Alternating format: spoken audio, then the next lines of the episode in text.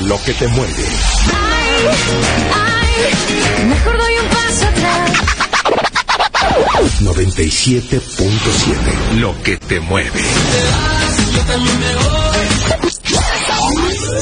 Simplemente lo que te mueve. Por eso creamos un punto y aparte. Somos 97.7.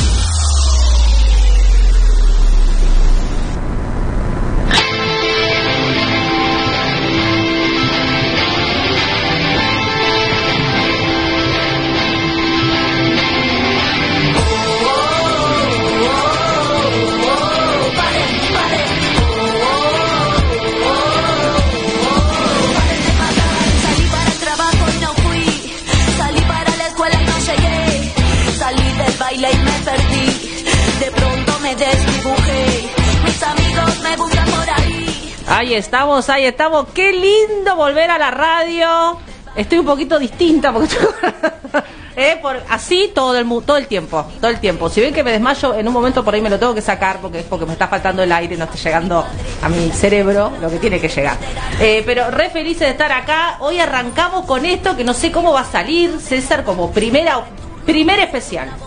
Eh, un tema eh, difícil, que es necesario que sepamos, que es necesario aprender. Yo vengo acá como aprendiz de gente que sabe, una persona que está hace mucho en la temática y alguien que es protagonista, nada más ni nada menos. Así que hoy vengo acá dispuesta a abrir el corazón, eh, la cabeza y tratar eh, de aprender un poco. Hoy arrancamos con esto. Eh, ya hace rato que queríamos hacer algún especial con César. Agradezco a César y a la radio que siempre está dispuesta y si hay algo que nos une es esto de, eh, de difundir eh, causas eh, o difundir eh, cuestiones que nosotros creemos que se deben eh, mostrar y conocer, ¿no? Yo creo que la visibilización es súper importante en todos los aspectos y este es uno que para mí requiere sí o sí eso. Así que bueno, les digo, hoy quiero que se, hoy quiero que estén abiertos de mente, corazón, eh, que evaluemos esto como lo que somos, como seres humanos, como personas, liberémonos de los prejuicios. De todos los prejuicios, yo sé que es re difícil, o no sé si nosotros que sabemos un poquito el tema con las estructuras mentales y con todo lo demás, ya venimos nosotros con, ¿no? Eh, a partir de, de mucho tiempo con ciertas estructuras y ciertos prejuicios que es difícil superar, cada uno es constructor de su propia realidad, así dicen, La y debe ser. Exactamente. Entonces hoy yo les pido que nos desconstruyamos un ratito, Dale. que tratemos, hagamos un esfuerzo, que hoy te pares como ser humano, como persona, y escuches, abras las orejas y veas por qué es importante que vos sepas este tema, que tu familia lo sepa, que tus hijos entiendan de lo que estamos hablando cuando hablamos de diversidad, cuando hablamos de género.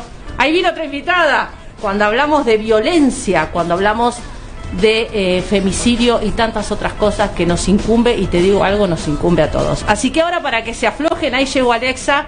Gracias Alexa del vacunatorio directo para acá. ¿Cuándo me vacunas Alexa? Todo mal, no me llamaste.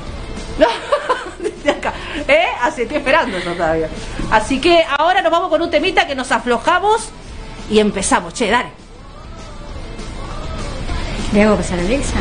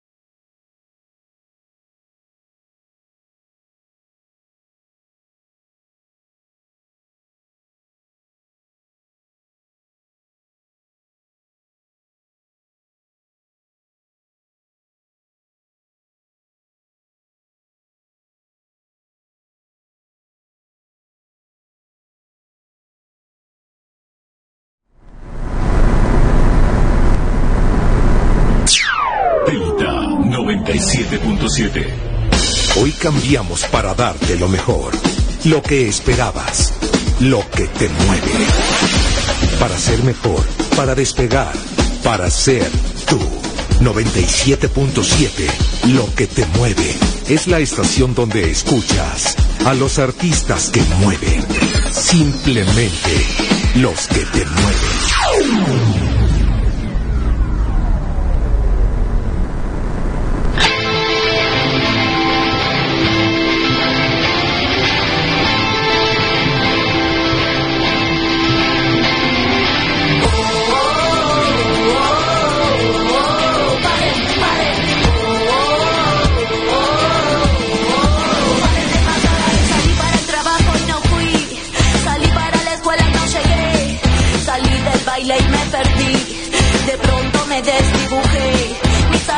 Ahí estamos, ahí estamos. Estaba a punto del desmayo, me tuve que sacar el barbijo.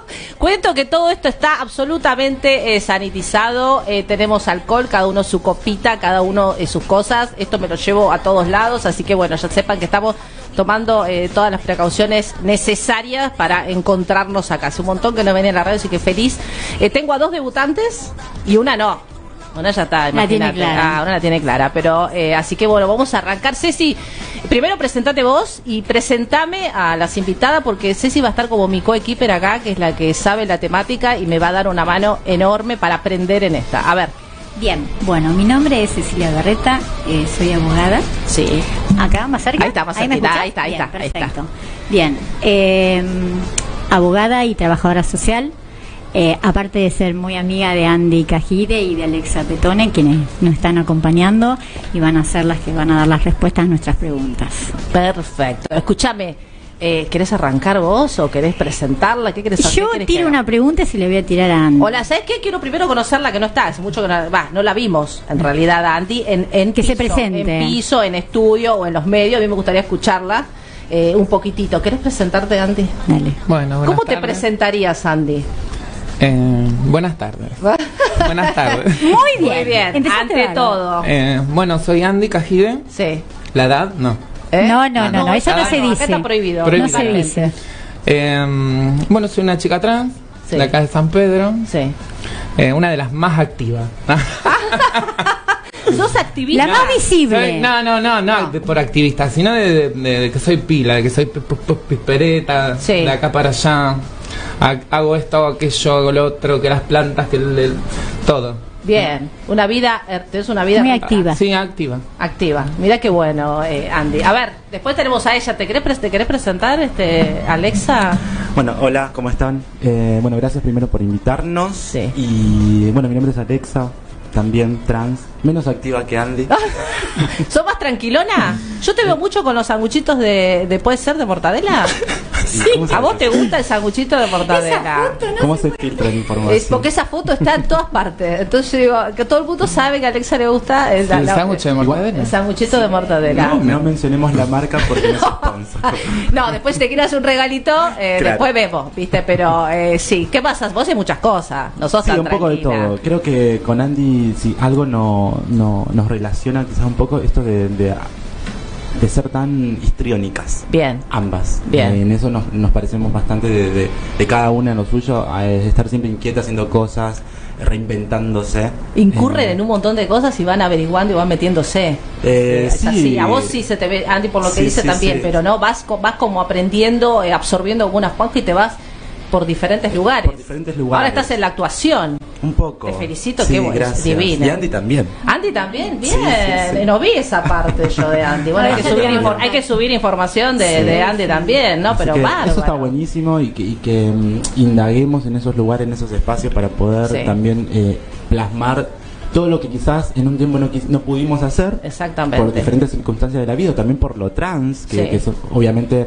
el sistema no nos deja a veces abordar o, o caminar en, otro- en algunos lugares específicos. Entonces, para hoy más de grandes, entre comillas, porque no somos tan grandes, eh, nos animamos a hacer cosas que antes no. Entonces, Yo vi una placa, eh, a mí me sorprendió eso, que decía algo así tan básico como esto, ¿no? Decía, ¿Te fijaste si en, en la cajera del supermercado es trans? Sí. O, una, o, re- o la repositora es trans? ¿O la persona que está atendiendo a la mesa de entrada de algún lugar es trans? Eh, fíjate que no. Y la verdad que vos, es- fue choqueante cuando... pues eso, Hoy digo, podemos mencionar, eh, en, en paréntesis del, de la- del tema que vamos a profundizar hoy, que mm, si vos preguntas chicas trans que estén empleadas o, o haciendo un of- o trabajando, digamos, eh, teniendo un oficio, y Andy es una, yo soy otra, y no sé si hay otras chicas más que estén eh, en un trabajo, digamos, formal, formalizado. Entonces, eh, está bueno también poder contar de este lado la experiencia, Eh, ¿no? Exactamente, exactamente. Y darle también eh, las esperanzas y esto, ¿no? De sumarse a una lucha que es para todas, en realidad. Sí, ¿eh? sí, y, sí. y está bueno, porque creo que mirar solamente eso tan básico como decir, che, de verdad, no está en una cajera. Jamás vi lo que estás diciendo. Y que, y que eh, haya una ley que pida que haya un cupo laboral trans, ahí ya te da una idea de que realmente hay cosas que no están siendo ni iguales ni parejas para ustedes y está costando más. No sé en educación, porque también vi otra data eh, que también es fuerte, que no, no, no llegan ni siquiera a la secundaria, No. muchas ni siquiera primaria, eh, que también es doloroso. Entonces, ¿qué oportunidades puedes tener vos? eh, en esa en esa situación si encima no te dan la posibilidad de poder terminar la primaria la secundaria porque sabemos lo que significa eso En, Sí. en realidad no es que no te den la posibilidad, porque la posibilidad está. Sí. En, en sí es eh, el círculo con el que, con la que una ponerle que tenés que ir a la escuela, tenés que ir que te molestan, que las cargadas, que los insultos, que en mi caso yo subía, no digo escuela, no voy a decir la escuela, pero subía las tres escaleras hasta el último piso y era que me insulten desde que pasaba el primer escalón hasta el último. terrible ¿Entendés? Llegó un momento que lo hice, lo, lo tomé. ¿Lo tuviste que dejar? No, no, no. Lo tomé normal. En Bien. un momento yo ignoraba, subía tres, tres escaleras con insultos y un día no lo soporté más. Porque un día, ¿entendés? Te dan ganas de. Sí romper todo sí Entonces, entiendo, ¿qué hice? ¿Qué hice? Falsifiqué documentación. Falsifiqué documentación porque en ese momento entrabas con 16 años a la escuela. Y hice, cambié un numerito para poder entrar porque tenía 15. sí Y empecé en nocturna. Y noct- el y en la secundario en nocturna la sí nocturna. y en la nocturna sí, Sí. fue más eh... vamos en cámara también Ceci Pero hace Sí, eso está buenísimo. No, hace no. 15 años atrás, Sí, no, chicas. no. Estás con una abogada, Andy. Bueno, vos no escuches eso. Cambié un numerito. No podés actuar de oficio acá Bueno, porque ya vos pasó. fíjate lo que yo tuve que hacer para terminar el secundario. No puedes oír. Está, está mostrando algo. Porque eh, era tan era algo que, que ahogaba tu te ahogaba. No no podía. Por más que tengas ganas, eh, llega un momento que esas cosas. Es que es el día de hoy bueno, también que sigue pasando. sigue pasando hoy eso, Sí, Alexa. Esto, esto que dice Andy es cierto. No es que entramos a una escuela y nos echan, sino que las puertas siempre están abiertas, pero es el mismo sistema el que te expulsa. Claro. ¿Por qué? Porque al no haber una correcta implementación de la, de- de la ley de educación sexual integral o la ley de identidad de género, etcétera, entonces si no se aborda cómo mi compañero, mi compañera, mi docente sabe cómo tratarme, por ejemplo. Terrible. Sí, entonces eso, todo eso como una consecuencia de diferentes violencias o micromachismos que se van desarrollando dentro del aula terminan alejándonos, porque un día, como dice Andy, un día no querés más ir a la escuela. Si todo el mundo se ríe de vos, Y no pasa solamente con, la, con las chicas trans, pasa con, con chicas que tienen otra orientación que no son que son chicas lesbianas, con, con o sea, pasa en todo lo diferente. O Lo digo porque sin ir muy lejos te cuento te cuento esto mi nena. Sí. ¿Entendés? La molestan a la escuela, tuve que llegar, Sí. llegarme a la escuela, hablar con las directoras. Y nada, a mí me revivió todo mi, porque es la, era la primera vez en mi vida que yo vivía desde la parte de mi hija, ¿Y ¿Por qué tu hija era objeto muy- de, de porque se viste, no se viste femenina, se viste así, Mm. como se- la remera que puedes usar, que puede usar una chica, la puede usar un chico, ¿entendés? Qué crueldad a esta altura. eh, por usar un jogging suelto, por usar una remera suelta. Y bueno, nada, tuve que ir a la escuela porque la nena no quería ir más a la escuela. Y pudiste. Tuve que ir a la escuela, hablar con la directora, me la regué a llorar porque obviamente a mí me revive todo lo mío, ¿entendés? Y que no pensé que me iba a tener que enfrentar otra vez a una situación de esa. Y me tocó con mi hija. Y de otra manera, ¿eh? Porque Y de otra manera porque así Sí. a matar, ¿entendés? Porque es algo que te revive todo lo tuyo. Eh, y lo estás viviendo desde la parte de tus hijos, es algo... Y bueno, nada, me acerqué a la escuela, hablé con las maestras, se tocó el tema eh, de mm, educación sexual, eh, el tema del bullying. Bueno, ¿cómo está con el tema de to- eh, el, el bullying? Eh? Y la verdad que no veo. Están los, no sé si los docentes o están capacitados como para, para este tipo de, de cosas. Es que Pero no se es que- ve y no es- recurrente. en- Yo creo que no es eh, que lo- obvio que los docentes ayudan. Yo Mm. tuve buena respuesta de la parte de los docentes, pero esto va desde la casa. Sí, ¿Entendés? Los papás, el papá, la mamá tiene que enseñarle al hijo en la casa que no se insulta, que no se discrimina, que no se hace el bullying. que- Porque si eso no se enseña en la casa, no se aprende en ningún lado. Porque vos saliste de tu casa sin aprenderlo y no lo vas a aprender. Por no, Sí, pero... a, a no ser cuando ya uno crece y se le va todo lo que es de chico, porque la maldad está en el niño, pero Sí. aunque parezca mentira, en los chicos, porque cuando crecen ya entienden y dicen, ay no, pobre, le hice la vida Sí, pero imposible. hasta eso lo arruinaste. ¿Entendés? lo Pero mientras en tanto- infancia. Eh, pero Había que tratar de otra manera. pero a todo a todo lo que decís, a todo lo que decís, eh, también hay un estado, ¿viste? También hay un estado y yo yo veo siempre esto, ¿no? Que yo veo que la primera violencia se dio del estado, porque para que se haya llegado a este nivel es porque hubo un estado que realmente no escuchó, para que vos hayas tenido que hacer eso en tu DNI, realmente mucho apoyo no has tenido en eso. Para que haya una ley Micaela, por decirte algo, que capacite. en viol- La verdad que hay algo que está fallando. Si vos necesitas, no sé si yo me equivoco, pero yo creo que el primer violento acá es el Estado y lo ves en, en un montón de estas cuestiones. O sea, sí, primero es la familia, pero ¿quién es el pater eh, máximo Sí. en, en- en un país? Es el Estado. Entonces, si el Estado Nacional está fallando. Y en vos eso, fíjate te- que la ley 26743, que es la identidad de género, del 2012. Recién ahí se le dio el reconocimiento. Recién ahí, imagínate todo eso y, to- y todas las luchas que siguen. Me está diciendo que hoy no hay mucha Con este tema me gustaría que- hacer una A ver. pregunta. Eh, Andy o Alexa la pueden. ¿De qué manera o desde cuándo piensan o creen ustedes que el Estado está presente? Y en San Pedro, ¿creen que el Estado está presente o está ausente? Mm. Ay, qué silencio las. No puedo creer Eh, que las dejé silenciar. No, yo creo que hoy está más presente que en otros años, que en otros años atrás. Eh, a nosotras nos toca la mejor parte de esto, creo yo, a Alexa, como, tanto como a mí, eh, y a las chicas más jóvenes también, ¿no? o sea, la nueva generación. Sí. Eh, y eh, es una forma de reconocer todos los años y todas las, las cosas tristes y muy feas que pasaron eh, chicas más grandes. O, y, o sea, antes no estaba presente, hoy está presente un poco. Hoy ves que un Sí, un poquito. poco, eh, un poco. O sea, se nota la diferencia. Se nota la diferencia. Se nota la diferencia ya desde el momento de, qué sé yo. ¿en Nunca va a dejar... ¿En qué notas la diferencia vos eh, en el día a día? eh, Te voy a decir, sí, acá tengo quien me no, proteja, tengo hoy- un Estado hoy- protector.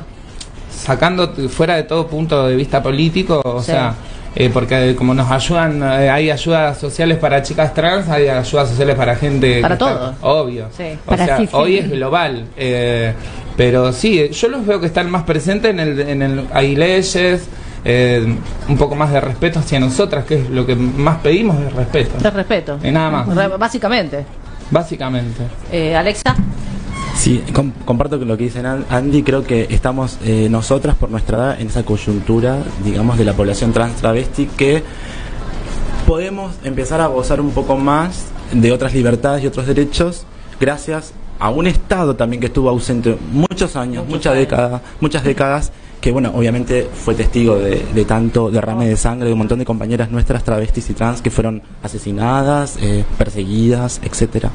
Y bueno, hay, hay un Estado presente que hay que reconocerlo que eh, gracias a sus políticas, gracias a, a estas nuevas leyes que se van generando de real inclusión y, y de reparamiento, digamos, en, en, en este colectivo, se pueden eh, ir desandando eh, otra historia en el presente de las chicas trans, ¿sí? Una ley de identidad de género, la ley de educación sexual in- integral, eh, ahora la ley del cupo laboral que se está discutiendo, la ley de las infancias trans.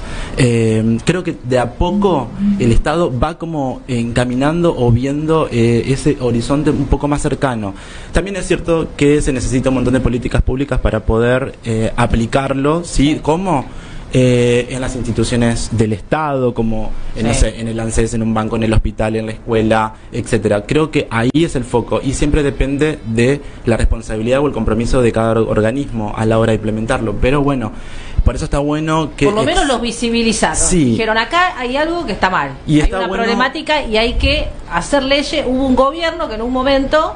Sí. Vamos a hablar del gobierno para que no piensen que vamos a hablar ni a favor de Sí, una. sí, no. sí, sí, Si sí. hubo un gobierno en un momento que paró los orejas, no, pará, acá hay una población que, en la- que no estamos reparando y, Y hay creo- gente eh, creo, que Cari, que- necesita. sí. que el, el secreto es saber cómo aplicarlo, ¿no? Sí. Y, y que estemos hoy Andy y yo acá está buenísimo porque está bueno nosotras hablar por nosotras y no que otras personas hablen de nosotras. Que ¿no? hablan mal, te digo que hablan mal.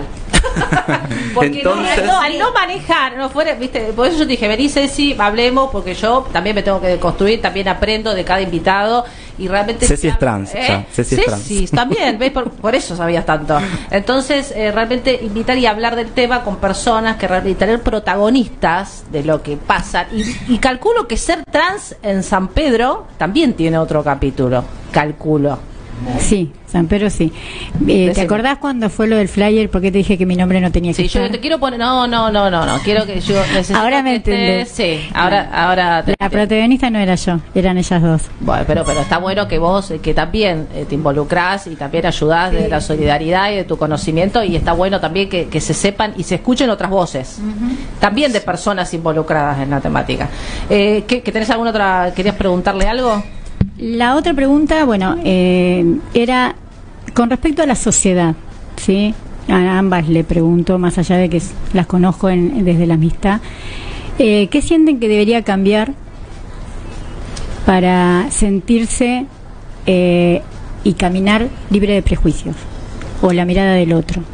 Eh, era algo más o menos de lo que estábamos hablando Sí. recién. eh, y yo quería acotar algo, pero no quería. Yo creo que van a pasar muchos años para que estos sean, eh, entre comillas, normal. Porque Sí. para Sí. nosotras eh, la vida es, nuestra, es- esta Es el vida. día a día, es lo cotidiano. problema la normal, vida cotidiana. Eh, pero yo creo que va a pasar, va a pasar, va a pasar un tiempo eh, en, en el que yo creo que se tiene que ir, si bien se- eh, nosotras hoy nosotras caminamos libres por la calle. Sin- siempre va a haber algún Y siempre, ¿lo puedo decir? siempre. ¿Lo puedo decir? Decilo. siempre va a haber algún Liberate. pelotudo, siempre va a haber algún Perdón, O pero era- estaba buena, ¿viste? Pelotuda. La palabra en el momento justo no, hay que ponerla. Eh, pero eh, que sí, te, mira, eh, la, esta es una que eh, yo aprendí a divertirme. Bien. A divertirme desde el desde el que desde el tipo que me está mirando que ha espantado que hay una chica trans. Haces, uh, Yo ¿cómo digo que hay un yo digo la yo digo la palabra con el con la p con la p pero no porque no me molesta, a mí no me molesta es la palabra. Eh, pero eh, mi- esta es una situación, mira. Camino A ver. por cualquier calle de San ¿Por qué Pedro. no contás el, el de la sesión de foto del barco? No sé, ella le decía, entonces ella parecía una, una actriz, Lady. ¿viste? Y yo estaba parada allá y... Ella ya estaba atacada. Yo no, porque ¿qué, qué A ver, pasa? ¿qué pasó? Eso, lo que, lo, que, lo que vivimos con Ceci el otro día cuando nos fuimos, me fui a sacar la foto, era lo que yo vivía en la escuela con mis compañeras. ¿entendés? A ver, contanos Mis compañeras se para que- atacaban, se atacaban, se enojaban. Le digo, no, chicas, paren un poco. Le digo. Pero, bueno, hoy, hoy me divierte. Pasaron muchos años de los que me daba. Contame la anécdota, no me dejes con, con Nos fuimos a sacar una foto y los chicos gritaban, Andy de acá, Candy de allá. Que... Es toda Y yo con la bandera al aire. ¿viste? Y ella me sacaba, le dice si me sacaba la foto y, y ya estaba como loca, que dice, ¿por qué te tienen que gritar? Ni a una mujer, ni a vos, ni a nadie tiene que gritar. tará, tará. Digo, sí, yo me cagaba de risa, chicos, los saludaba, yo los pibes estaban como locos. Pero bueno, no, lo que yo decía que eh, son situaciones como Sí. esa, la de los chicos, como una, yo voy caminando por la calle y va, esta es la típica porque me pasa ver, siempre y es la que más me divierte Contame. porque es la que más me divierte. Voy caminando por la calle, la pareja, hombre y mujer caminando. Bien. Ella me mira. Él, Ni, Ella. él ni se da cuenta que existo. Él ni se da cuenta. Entonces ella me mira, ella me mira y automáticamente le leo los labios, mira el... p- O mira, Ah. entonces que le cuenta al marido, la tan tarada, tan tarada, ¿pero qué le dice que nos mire? Y el tipo, el, ¿Y el tipo, tipo? se queda mirando así, cuando se da vuelta yo ya lo estoy esperando, con la mirada así de víbora, Sí. y lo miro así, lo saludo con las manos. Hola, le digo yo. Y se quieren matar. Se han, han- he visto que se dan vuelta y hasta le dicen de toda la mujer, ¿para qué entonces mira? Pero bueno, eh, y bueno, hoy yo me divierto con esas cosas. Hay chicas que no se divierten Bueno, ni locas. Siempre, no, a todos nos pasa, no solamente a ustedes, que cuando vivimos situaciones de mucho, de situaciones extremas. Sí, en bueno, pero eso fue- eh, una- Pero no todas. Eh, claro, no, no, todas. Ojalá hay chicas que les pasa eso y que, que, la desbastan. se dan la media vuelta y Eh, ¿qué te pasa? Y que les arrancan la cabeza. Hay personas que la, que la desbastan. Yo tengo un amigo que no sé si me, si me está escuchando, le digo amigo porque él quiere que le diga así, a Chuchito, que es de la infancia, íntimo, mejor amigo, y vamos a bailar juntos y todo lo demás. Y a él le ha, le ha significado ser homosexual, una eh, él no asumirse, ir a la iglesia, eh, o sea, lo, lo mandaron a psicólogo, o sea, eh, único hijo y adoptado.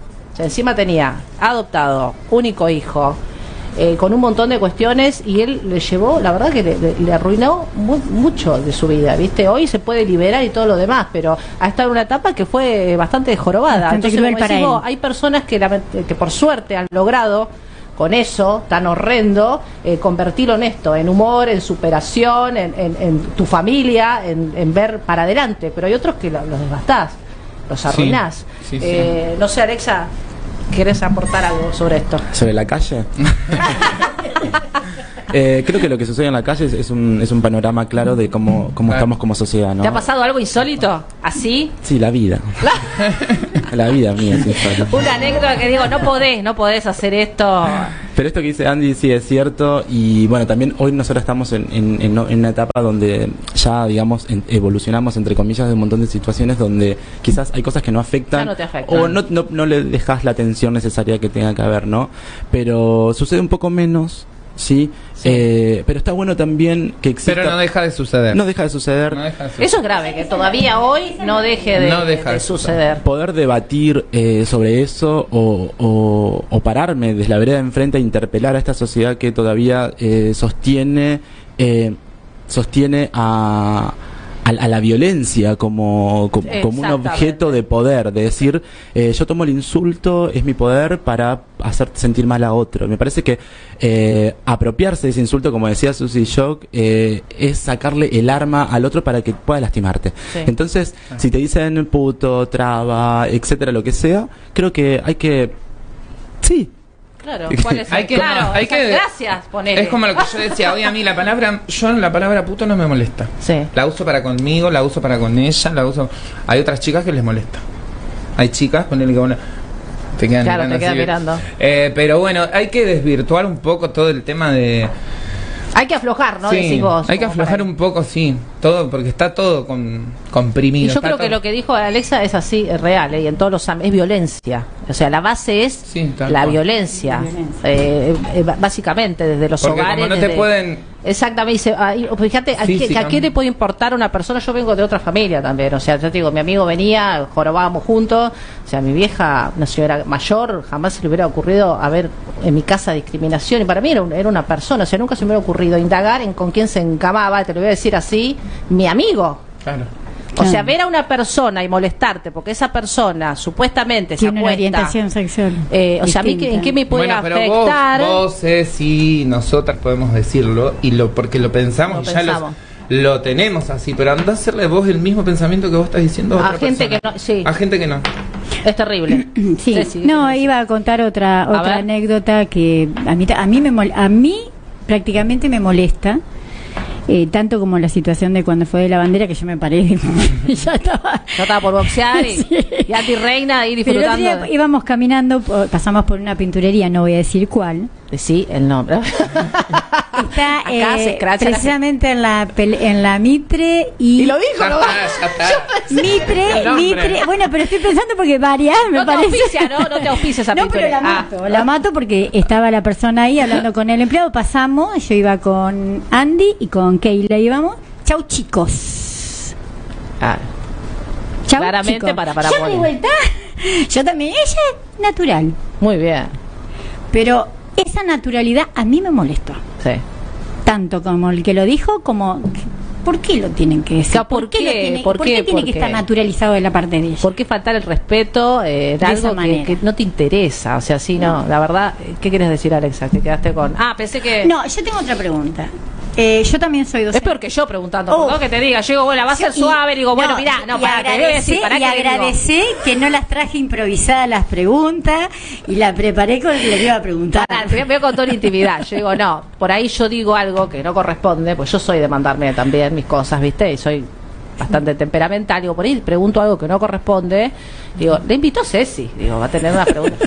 con sus pre Peor, la verdad me hubieras dejado hablar, lo- preguntar No. lo que yo quería preguntar. A ver, Ceci, No, eh, bueno, ellas saben que yo soy docente secundaria Sí. hace muchos años y entonces quisieran que ellas ahora me den un consejo a mí en mi rol de, de- de docente. ¿Qué me aconsejarían para que los docentes hagamos? Que tenemos que cambiar cómo manejar adelante eh, un alumnado, los estudiantes, cómo manejarnos. Para que no teniendo pase en cuenta, teniendo en cuenta la ley de identidad de género, el trato digno. Sí, yo A creo que, que es. Primero que tenemos un conocimiento básico de hace un par de años con la gente de San Pedro Diversidad, de haber tenido la, la oportunidad y la posibilidad de visitar un montón de Sí, escuelas. fueron escuelas, eso Y en ese bueno, contexto, ver Sí. un montón de precariedades, ¿sí? Y ausencias por parte de docentes de compromiso a la hora de abordar eh, la ley de educación sexual integral, por ejemplo. Eh, siempre la ley de educación sexual integral dentro de las escuelas se aborda desde el cuidado del embarazo, el cuidado sexual, etcétera. Y Aparte se- muy básico lo que dan en la ESI. O le dan Sí. las partes del cuerpo, a mí me pasa, tengo mis hijos de edad escolar, digo, las partes del cuerpo te enseñaron, Sí. ya no, de ahí no. Y no creo avanzamos. que profundizar en la ley de educación sexual integral, que es tan amplia, es súper importante y erradica un montón de otras violencias. Nos pasó una vez, eh, fuimos a visitar la escuela, nunca me acuerdo la escuela que está de la escuela normal para atrás, la secundaria 12. Sí. Nos invitaron con la mayor de las voluntades, fue hermoso el trato, hermoso la, la jornada. Bueno, pero lo primero que nos cruzamos al ingresar al colegio eran dos afiches del cuerpo humano, ¿sí? Un varón con su sexo reproductor y una mujer, entre comillas, con su sexo reproductor. Entonces, en el medio no había nada, no había otra posibilidad de cuerpos. Y- Entonces, se los mencionamos. Obviamente fue un llamado de atención decir, bueno, la escuela va a empezar a cambiar, la sociedad va a empezar a cambiar cuando también nos nombren, ¿sí? Cuando, Sí. empe- cuando empecemos a existir dentro de estas posibilidades de identidades, ¿no? Eh, cuando yo entre a la escuela y haya un, un- un cuerpo con- de una mujer, una construcción de género, una mujer con vagina y una con pene, y una construcción de la identidad masculina con vagina y con pene, vamos a ver, y también las personas intersexuales, vamos a entender otra posibilidad de, de, de identidades dentro de las escuelas, ¿no? Eh, yo creo que siempre digo lo mismo, lo que no sucede en la casa tiene que suceder en la escuela y me parece que cuando no se aplica el conocimiento necesario dentro de las escuelas para poder a futuro eh, contrarrestar a, es- a ese tipo de violencias, eh, terrible lo que, Es lo que va a deparar el... Aparte los chicos, yo, yo tengo, yo te digo, mis hijos en edad escolar te preguntan. Sí. Entonces sí, obviamente allá no está la información.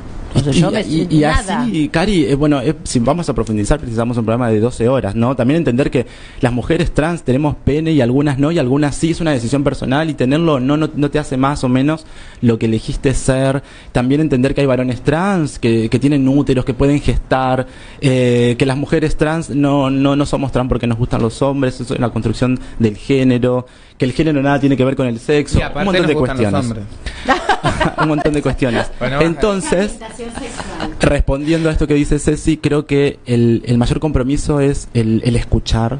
Creo que el, el- yo no doy consejos a nadie porque la gente se sabe equivocar sola, pero Sí. me parece que esto de poder escuchar a cada alumno y alumna y, y tratar de entender qué, qué es lo que, qué es lo que pasa dentro de un aula eh, es fundamental para después empezar a decir, bueno, yo tomo la posta de este niño o niña y voy a acompañar desde acá y no generalizar a un grupo de 30 personas donde cada cabecita, cada Diferente. corazoncito piensa y siente distinto. Exactamente. Andy. Eh, yo desde mi punto, eh, sí, el- sí quiero dar un consejo. eh, Dale que yo soy docente. que eh, nada, que fue lo que hablé lo- con lo que me pasó con mi nena en la escuela, es la sanción. Mm. Desde el momento que uno, que te están molestando, que te están insultando, que te están maltratando, que vos te sentís, la otra persona que se siente, bueno, ¿qué Una pasa? medida disciplinaria. Lo, sí, es exacto. Va, la- el, el niño va y le dice a la maestra que pasa esto y esto y esto, que está siendo molestado, que está siendo insultado, que... Entonces va y habla con Josecito, con Pedrito, y le dice, ¿qué pasa que lo estás molestando? ¿Qué está? Taratá, taratá. Bueno, entonces tratan de apaciguar. No pasa nada, porque la maestra se va a la dirección y te siguen Vuelve. Taca, taca, Sí, taca, sí, taca. sí, entonces, ¿qué pasa? ¿Qué hacen? Una reunión de padres. Entonces, ¿para qué hacen la reunión de padres? No, para llamar a los padres, para decirle que el hijo está molestando, que no sabe qué le pasa, que nada, que hablen con él en la casa. Bueno, perfecto. O hasta lo pueden hacer en un acta y la, la madre se compromete Sí, a hablar acta. con el hijo en la casa. Y entonces al otro día vuelve el chico a la escuela y te sigue diciendo puto o lo que sea, o molestando o insultando, ya sea por anteojudo, orientación sexual o por el físico, o por lo que cosa. Por lo, Por que, lo sea. que sea. Entonces, ah, no, nos Carmen firma. Expulsión, tres días, suspensión. ¿No? Entonces, cuando empiecen a ver, Porque, ¿qué pasa? Nadie, porque nadie hace nada. O se sea, la medida disciplinaria, la, la medida disciplinaria Existen las consider- medidas. Yo, eso, considerás que modifica la conducta, Yo para mí. la suspensión. sí, suspensión. Hasta sí, por las famosas amonestaciones, no. Sí, ¿ah? Porque nadie. A 25 yo- quedabas expulsado. Yo toda la Y vida. quedabas con 24 en la y medio. escuela, Jamás un compañero firmó un cuaderno de disciplina porque me gritaban puto. Jamás, Jamás. jamás. Qué soledad, ¿no? Fui y le dije a la maestra, le digo, ¿saben cuál es le digo, el, el remedio para esto? Qué Le digo- violencia. ¿no? Le digo, suspensión. Le digo, firma el cuaderno de disciplina. A las tres firmas, ouch, de la escuela. Aparte lo que decís yo lo veo en todos los ámbitos. Hay Es chicos que los así. hostigan por ser o, gorditos o flaquitos Sí, por la o condición altos, física o, por la condición de la orientación de sexual una o porque violencia. cómo se viste. es de una Es- violencia extrema. Es terrible. Y lo que decimos también es cierto. No no pasa más de advertirle por ahí al padre que Es como, se es como- yo el otro día le decía, es como un timbre de ayuda que vos estás tocando, tocando y el timbre suena nada más. sí.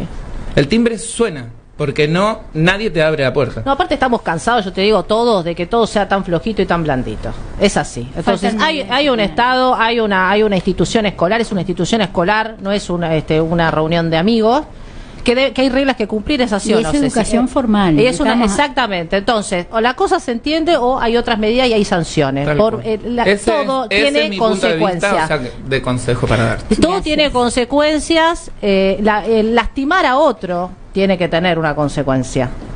Entonces, eh, no es alegre ni gratuito eh, el, el tomar esa medida y eh, pues, la institución escolar tiene que estar para eso. ¿Te apuramos o te ahora más eh, que- algo Porque que- si a, si a vos vienen y te clavan un track, ahí tenés. advertencia. Él es el, tele- el teléfono. El, el teléfono. Primera digo, el advertencia o las El amonestaciones. celular. Las amonestaciones como eran en mi época también estaba buena. Era, No, pues yo me acuerdo que antes, no sé, Sí. O sea, era esto. eran 25 y Me te extraña que no haya habido nada de sanciones en este. Me ha tocado una. No me diga ni siquiera que era el directivo, pero realmente era una cosa de hacías algo o conducta o lo que fuere, boom, eh, amonestación y tenías una determinada cantidad. Sí, 25 eran antes. Y listo. Hoy no veo que, que- hoy veo que pasan todos los chicos de año, es así.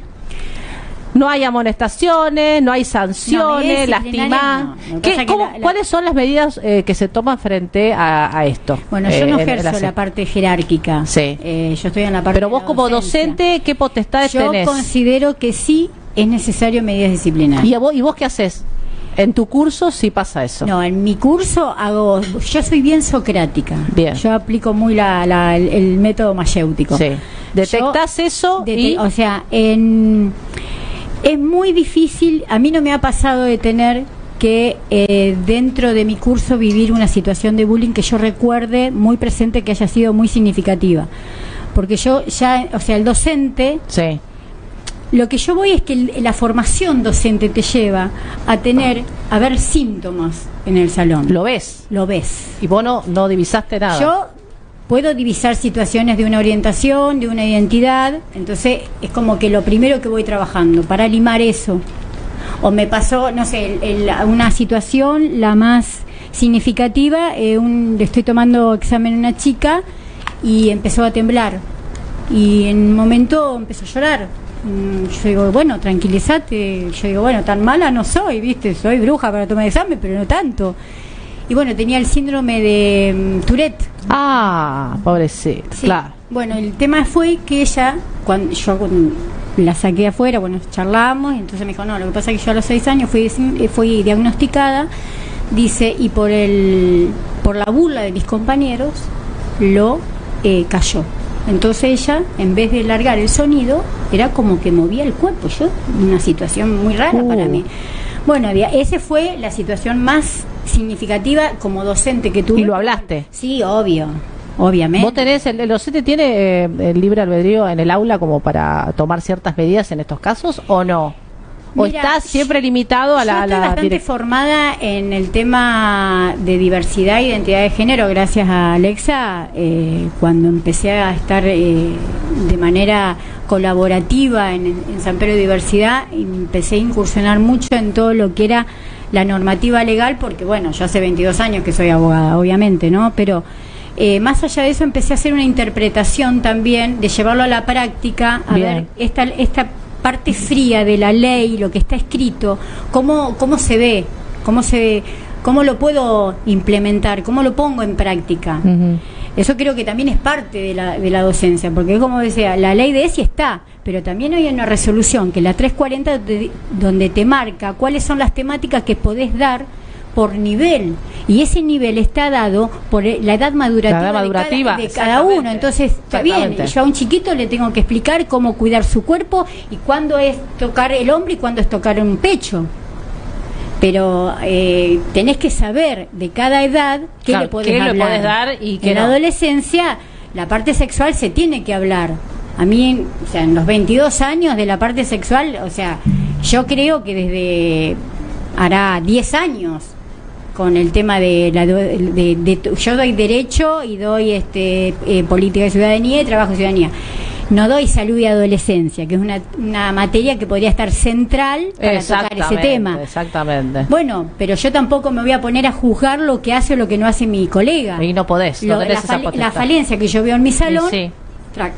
Yo lo abordo Claro. porque es necesario ¿Serás una en, en, en todo ese universo habrá muchas docentes no que no están yo creo que hay muchas hay muchas pero muchas y muchos Sí. eh, docentes que están preparados para hablarlo, para charlarlo, para manejar el tema. Pero sabes que creo que lo fundamental es eh, desconstruirnos. Porque yo también, yo tengo 52 años y vengo de una sociedad. A ver, mi adolescencia yo la pasé con un gobierno militar, entonces yo no sabía lo que era salir después de las 12. Yo le hablo a los chicos. Qué difícil de- era esa, esa, etapa yo le de hablo de mi etapa. Claro. Yo le hablo de mi etapa. No es que me callo. También le hablo de mi primera, o sea, a qué edad tuve mi primera relación sexual, porque tampoco lo puedo, lo tengo por qué ocultar y por qué llegué a esta edad y a esa edad y no. y- o sea, yo no tengo el el prejuicio de hablar también de mi época y compararla con la hora y ver, decir, bueno, esto es lo bueno que tienen ustedes y lo malo que tenía yo. No, yo también tengo mis cosas buenas de mi época. Yo no reniego, a mí no es que mi papá o mi mamá decía, no, no salgas. No, en mi grupo de amigas no podíamos salir y nadie decía nada. Claro. No podíamos salir Era el contexto y a eso Era te el adaptabas. contexto. Claro. Hoy es otro y, lo, y lograste Claro, sacar y- todo eso y, sí, te tenés que ir adaptando. El tema, ¿sabes qué? Yo creo que una cosa es el respeto. El respeto no solamente por el otro, sino por la mirada del otro y por- también el respeto a las generaciones. Yo creo que eso es lo que tenemos que tener los adultos o los que somos los cincuentones o más que por ahí estamos este con esta con este paradigma con este juego de, de- de- de esta contraposición de generaciones lo generacional diría este, yo creo que lo primero es el respeto a eso y el también, ¿sabes que Que para mí es fundamental, que yo siempre lo he charlado con ella, el, uy, perdón, me equivoqué. ¿Te dije mal esto? Bueno, perdóname.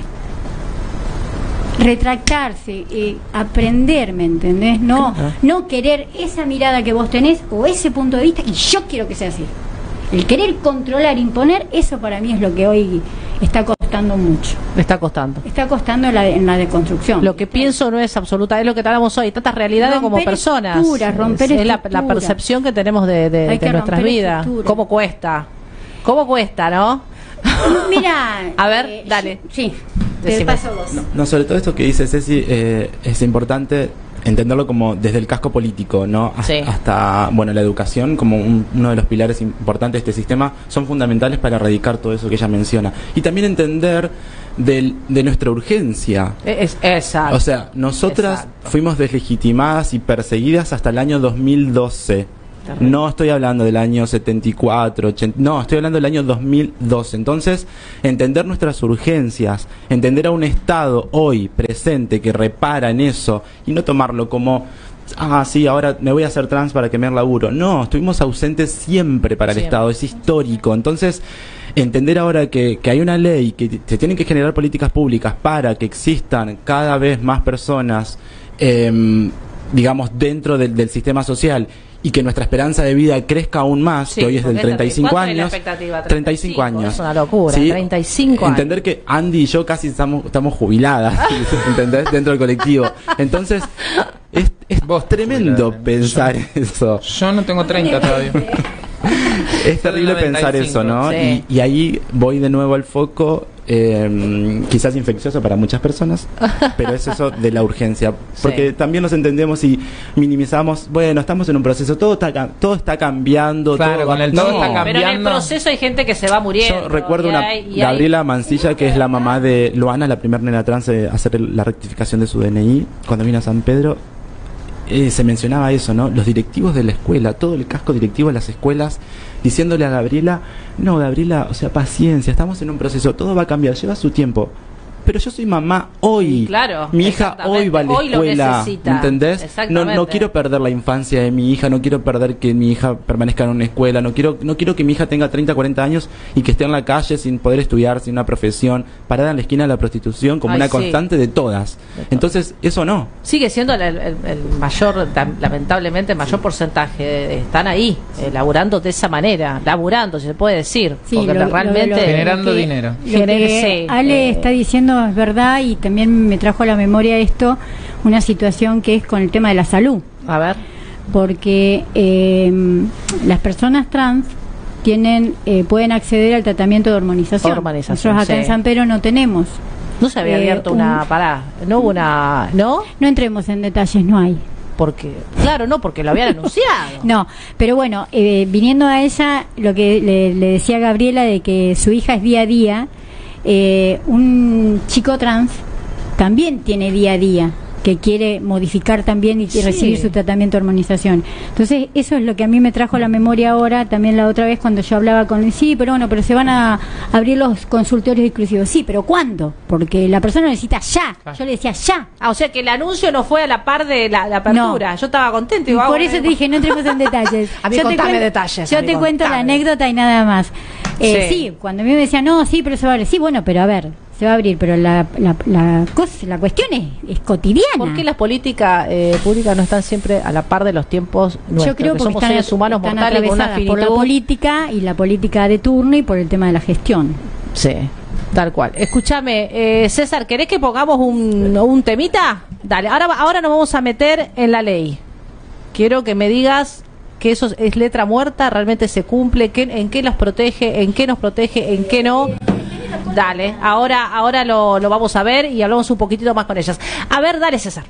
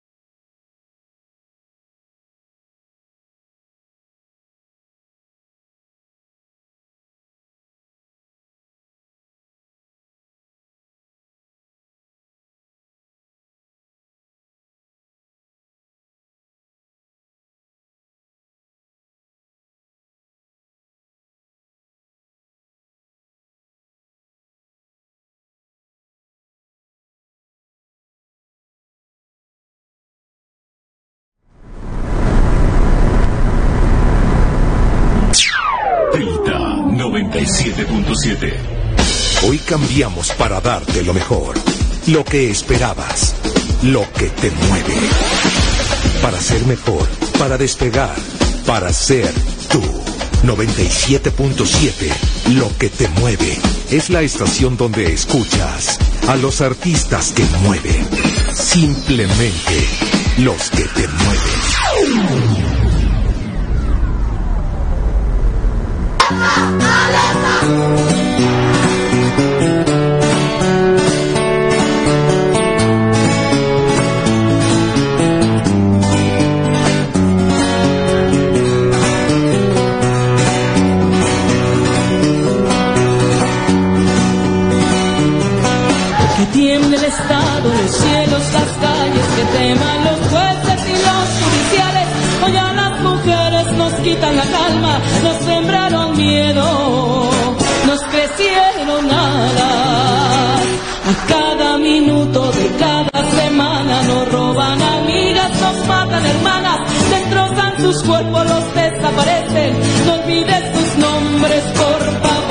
Señor presidente. Por todas las compas marchando en reforma, por todas las morras peleando en Sonora, por las comandantas luchando por Chiapas, por todas las madres buscando en Tijuana, cantamos sin miedo, pedimos justicia, gritamos por cada desaparecida, que retumbe fuerte, nos queremos vivas, que caiga con fuerza el feminicida. Yo todo lo incendio, yo todo lo rompo. Si un día algún fulano te apaga los ojos, ya nada me calla, ya todo me sobra. Si tocan a una, respondemos todas.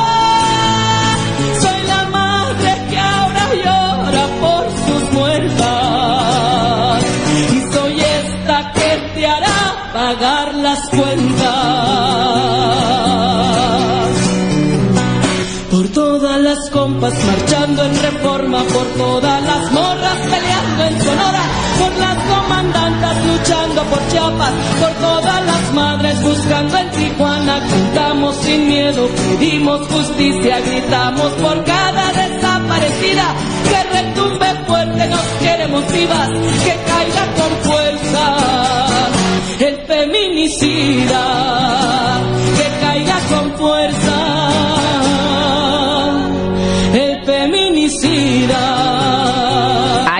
estamos, ahí estamos. Ceci habla fuera del aire. Alguien que le explica a Ceci algo tengo que hacer con Ceci. Con ahí. Yo, y yo no veo bien la lucecita.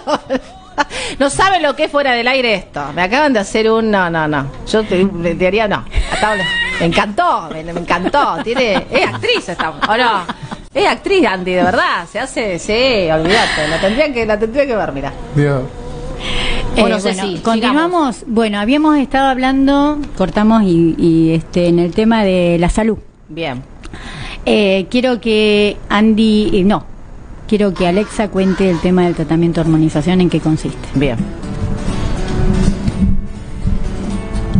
Bueno, dentro de lo que es eh, la ley de identidad de género, sí, eh, menciona también esta posibilidad, sí, que el Estado también repare eh, en ese acompañamiento a la construcción de ese género que, que elegimos construir, ¿no? Como, Sí. como identidad propia. Entonces, eh, una de las causantes más importantes de, de las muertes de las chicas trans son las intervenciones quirúrgicas clandestinas y la autohormonización, ¿sí? Entonces, eh, para erradicar todo ese tipo, es de esa problemática de, dentro de lo que es la salud de las personas trans, el Estado repara en ese acompañamiento de hormonización, eh, intervenciones quirúrgicas, Sí. etcétera. O sea, está acompañado por el Estado. Sí, sí, el Estado hoy eh, responde poniéndote un endocrinólogo, endocrinóloga para hacer el seguimiento de este tratamiento hormonal Sí. que consiste obviamente en ingesta de... de ¿Es diario? Sí, es diario. Es diario. De pastillas, de, de estrógenos, antiandrógenos, bueno, siempre Sí. dependiendo de, de la analítica que cada ser se va a hacer eh, antes de empezar el tratamiento. Eh, y bueno, en eso, en eso consiste eh, eh, un poco, digamos, la, la búsqueda ¿sí? a- hacia esa identidad que, que, que deseamos.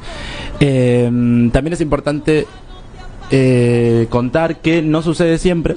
Claro, es lo que te iba a preguntar, eh, Sí. no sucede. En San Pedro, por, por ejemplo, no tenemos un consultorio amigable todavía, un endocrinólogo o endocrinóloga capacitado, capacitada para hormonización de personas trans. ¿Y cómo hacer, Porque entonces? obviamente pensamos siempre con la mirada capitalista y al endocrinólogo no le genera un un rédito, digamos, Sí. alto económico para, para tratar a personas trans, porque obviamente somos minoría. Entonces, eh, no se capacitan, no están, eh, etcétera. Entonces, es re importante, estaría bueno, al menos en San Pedro, poder conseguir una persona, un médico, una médica, eh, endocrinólogo que se Sí, o cualquier otro favor. tipo de médico de otra especialidad Pero que pueda sí. hacer la capacitación en normalización para poder abrir un consultorio amigable en San Pedro y que un montón de las chicas trans de San Pedro, que tenemos una población trans, travesti numerosa, poder hacer el O sea, tratamiento. no tenemos el Las que consultorio quieran, y las Las que quieren. Porque Es no todas- opcional. No todas quieren. Es opcional. Necesitamos el consultorio que se active, pero a su vez necesitamos un profesional que esté capacitado. No es cualquier Sí. profesional, por lo que estás diciendo. Es un Sí, que tenga puede, ser una ginecóloga. un Pero que sí, tenga, sí. no hay ningún eh, No. profesional capacitado En San San Pedro, Pedro no. para eso. No, no, no. Tenemos que hacer, eh, ir al consultorio de la, de la región cuarta, ¿no? Que, que es en Pergamino. Y en ese consultorio amigable, eh, bueno, primero viajar, hacernos analíticas y bueno, nos envían la medicación. ¿Y esa posibilidad la tienen, mes. la tienen todas las Eh, chicas trans? no, yo por ahora no sé cuántas personas Ay, no. trans ¿Cuántas en son? San Pedro. ¿Cuántas son que realizan eso o que requieren? ¿Tienen una idea No, de cuánto que- es? que- mira, A ver, de lo que está acércate. diciendo- de, lo que, de lo que está contando Ale, Sí. yo creo que es la única que va. La única. Ah, no, bueno. no, pero pará. Eh, disculpame que te voy a. Te freno ahí. No, el tema es que cuando se van enterando de que hay una, una posibilidad. No, no, ella dijo, si todas, Ah. ¿quién tiene la posibilidad? Claro. Bueno, Ale, ella va. Pero si, Claro, no, no, no, pero te, te voy a contar si nosotras- algo. No me deja hablar. No se me peleen en vivo. Bueno, dale, dale, Y yo con el cafecito, ¿viste? Dale. Entonces. Cafecito, Ah. no, porque eh, Ale no es que viaja. Viajamos porque la municipalidad nos dio la posibilidad de ir a, a Pergamino y fui, eh, fui acompañando y eran cuatro o cinco. Viajamos allá, se hizo la consulta, después volvimos y después nos volvió a poner la- el, el, el- cómo es el vehículo para viajar. Después le mandaron las dosis acá. No es que ella viajó por sus propios medios, que es la única que tiene Ah, la posibilidad. claro, claro. Eso es lo que yo te quería explicar. Ah, si el bueno, resto tuviera No. esa posibilidad, ¿lo podría hacer? Claro, o sea, ¿se puede es hacer que es legalmente? es ¿Se pueden ir? Sí, sí, porque allá eh, hacen el favor de atender, uno se contacta con el consultorio y atienden, pero el tema está que, a ver, vos vas al médico, tenés uno de cabecera, tenés uno de confianza, ¿cómo es ir al médico? ¿Cuál es tu relación con tu médico? Claro, O imagínate. sea, estás en San Pedro alguien. que tengo que ir allá. Viste, a ver.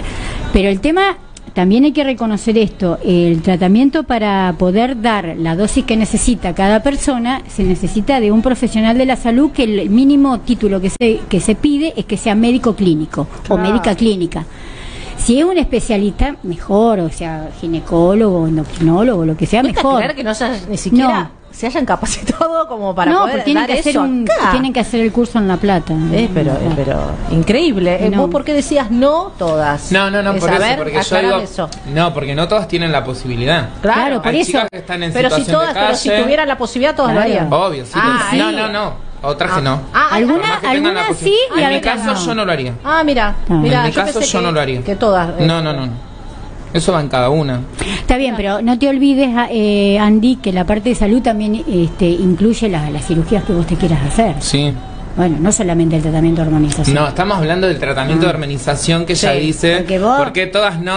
¿Por qué todas no? O sea, no llegar y yo digo, pues, si fuera por, eh, por por medio de cada una, hay chicas que están en situación de Pero calle. sí, yo Claro. decir, ¿Entendés? Hay chicas que están en situación de calle que se están hormonizando, pero no haciendo como eh, no haciendo esto que estamos hablando, sino hacen una hormonización, eh, se, se autohormonan. Eh, puede ser inyectable, puede ser parche, puede ser pastilla. Pero no es peligroso Eh, eso, Sí, obviamente. Obvio, porque, eh, o sea, en un exceso de, de hormona te puede provocar un cáncer. Ay, por Y favor. sí, no, Eso, no, seguro. cuesta, cuesta creer, ¿eh? Cuesta No, creer. la parte de salud también es un No, tema porque por lo aparte visto hay un hueco enorme en la también parte de salud. tiene que haber y hay una un consultorio, capacitación. claro, yo te iba a decir, hay un consultorio eh, o es este que no se abre, que estamos hablando es que este pueda que se va, sí, claro, que se va a que debería Una que se va- que se va a abrir. que se va a abrir. Tengamos fe. Sí, no, seguro. Mañana se abre, con el lío que estamos armando acá. Ya, la semana ya, que viene. ya. Eh, No, campaña, claro, porque, pero eso. aparte de eso, independientemente de que se abra el consultorio, también tiene que haber una capacitación, porque cuando uno va a una clínica, a un hospital público o privado, a veces pasa, porque he tenido llamaditas, de que el médico, la médica no sabe cómo tratarlo. O le toma el DNI, le toma por Claro, el DNI. estúpida, gente Entonces, el- la autopercepción, el nombre, yo te digo, me quiero que me diga, es José, vos tenés que tomar José. ¿Cómo te tratan cuando vas a un médico? No, a mí eh, nunca, ¿Ha tenido nunca pasó en mal eso, momento, no? siempre... No, la, la única eh, situación fue cuando me fui a Isopar al consultorio amarillo ¿Y? en el sistema, yo ya tengo el DNI hecho todo y en el sistema eh, todavía saltaba y... El viejo, el- Claro, entonces decían, pi, pi, pi, pi, viste, no lo voy a hacer. Me decían, decían el segundo nombre, porque encima no es que decían el primero, el primer nombre de hombre, viste, decían el segundo. Yo, ay, a mí no me, ni me incomodó ni nada, porque yo dije, ah, no, yo no soy, digo yo. Yo soy Andy Agostina, mi amor, ¿cómo vas? Qué valor, digo yo, viste. Y por allá otra vez, digo yo, viste. Ah, ya abrí el ojo, viste, cuando dijeron otra vez nadie saltó. Ay, son tan atrevidos. y bueno, y por ahí, por ahí sí, viste, cuando...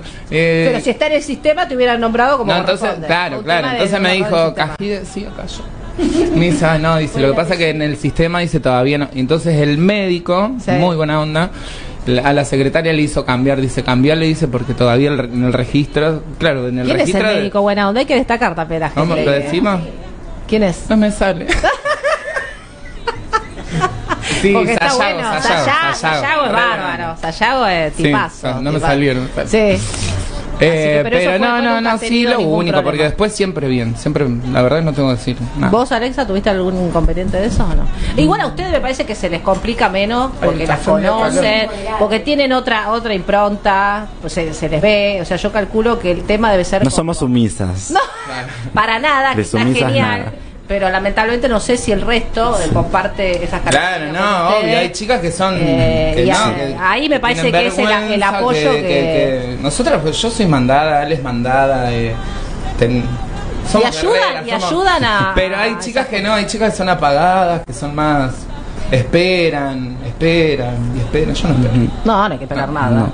¿Vos? Y esto está- es importante también mencionar que dentro de la ley de, de identidad de género mencionan uno de los artículos Sí. que la ley de identidad de género son dos Yo hojitas, te iba a o decir, la pueden ¿es esa la imprimir. ley de... Dame, a ver, mostrame. El artículo 12 habla del trato digno, ¿no? De Sí. esto de que contaba Andy recién, que este médico o la gente que esté trabajando en Sí. estos lugares, ¿no? Abiertos a la sociedad, debería ya estar preparada, por ejemplo, para en estos casos decir, bueno, al menos, escúchame, ¿cómo te digo? Así, bueno, ah, ¿Cómo, no, cómo te menos, nombro? por respeto, Sí, y no mandarse y decir eh, José Alfredo. Claro. Claro. ¿Entendés? Carlos. Eh, eso está buenísimo. Y también es importante algo que vamos a erradicar una desinformación también, que en el artículo 2 dice respetar el nombre eh, de pila que, Sí. que, que- que elegimos, que construimos, ¿no? O sea que sin hacer el cambio registral.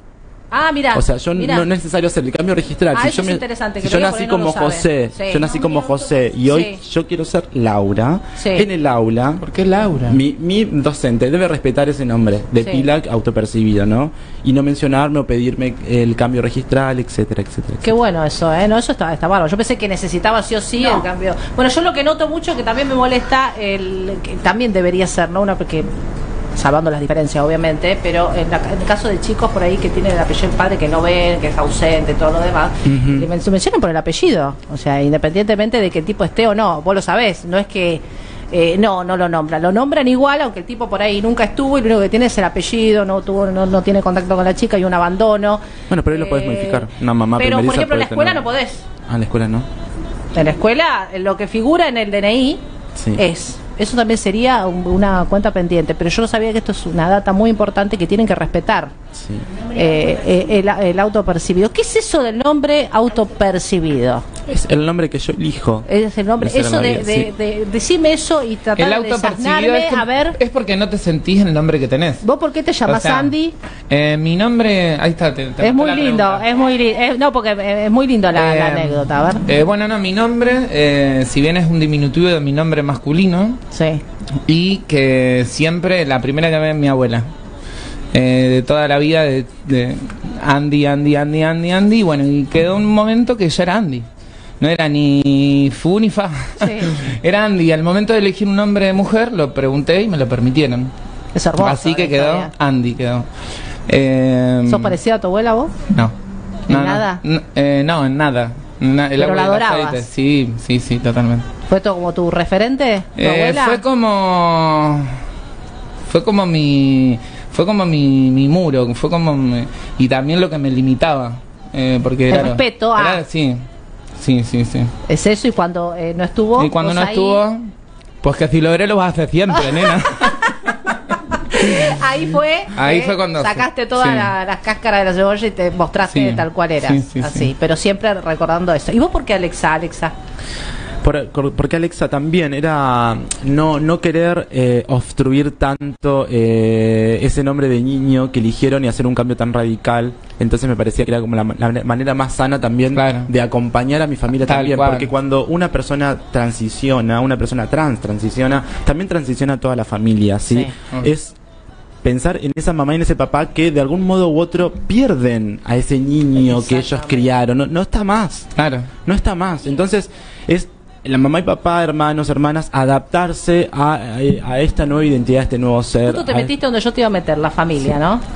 ¿Qué tema la Algo, familia, un ¿no? paréntesis después- con lo que sí. decía Andy, vos mencionabas recién hace, ¿qué es esto de- de- del autopercibido, no? autopercibido. Entender que todas las infancias hoy, al nacer, eh, nacen obviamente con una construcción de una identidad eh, impuesta por mamá, por papá. Hasta por el nombre, decime, avisa cómo lo cambio el nombre. Cuando nace un varoncito, digamos, un, un ser con un pene, le ponemos José Alfredo, sin saber qué va a ser a futuro José Alfredo, sin saber si él va a estar cómodo o cómoda con, con esa identidad impuesta por, por la sociedad, por la familia.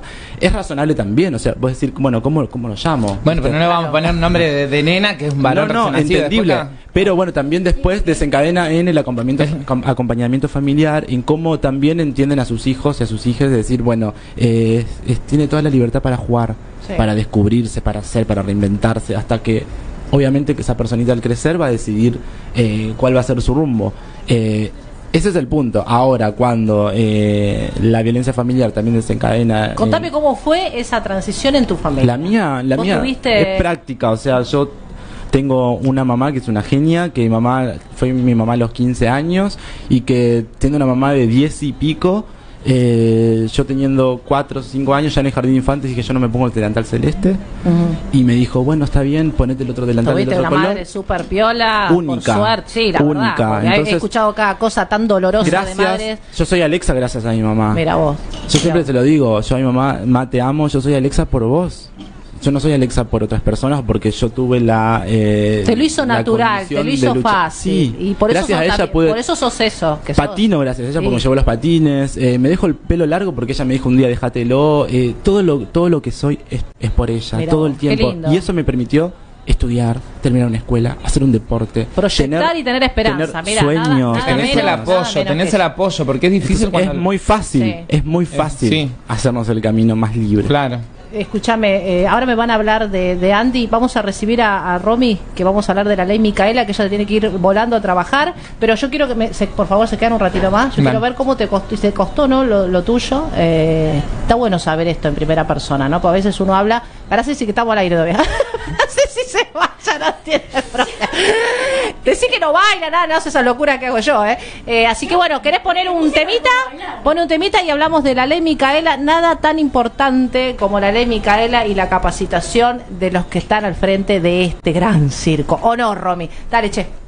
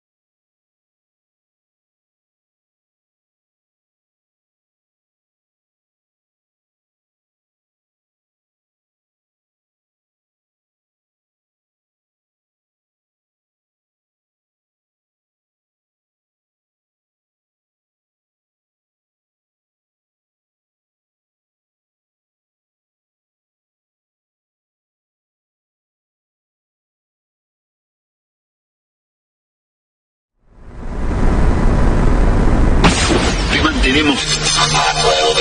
Te mantenemos con música.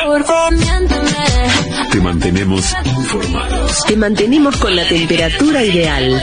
Invierno, 2021. Ahí está la puerta. 97.7.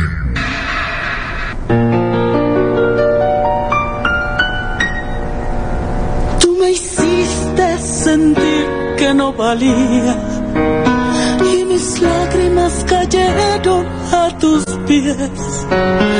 Me miraba en el espejo y no me hallaba. Yo era solo lo que tú querías ver. Y me solté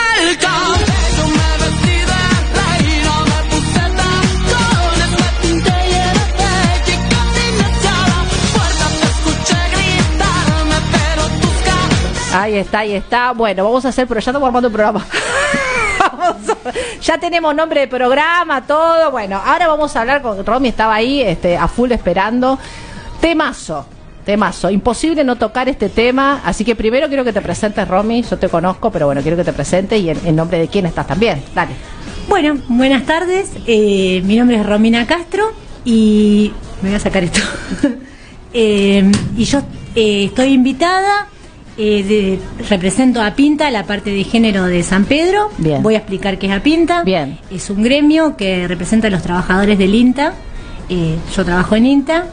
INTA, para quienes no lo conocen, Sí. Instituto Nacional de Tecnología Agropecuaria, donde me desempeño como técnica en alimentos. Vos sos prueba viviente de la aplicación de la ley Micaela en una eh, institución del Estado. En una institución Así del está Estado. la, vamos a, Ah, sí. eh, tal cual, Sí, sí, tal cual, tal eh, cual. que es lo que todos deberían y, y- y qué bueno, qué interesante que sea en INTA. Sí, sí. eh, que Eh, llega a todo el país y bueno, la verdad que está más que interesante. Bueno, ahora nos vas a desasnar y nos vamos a aprender un poquito de vos con la ley Micaela. Para que mando unos saluditos.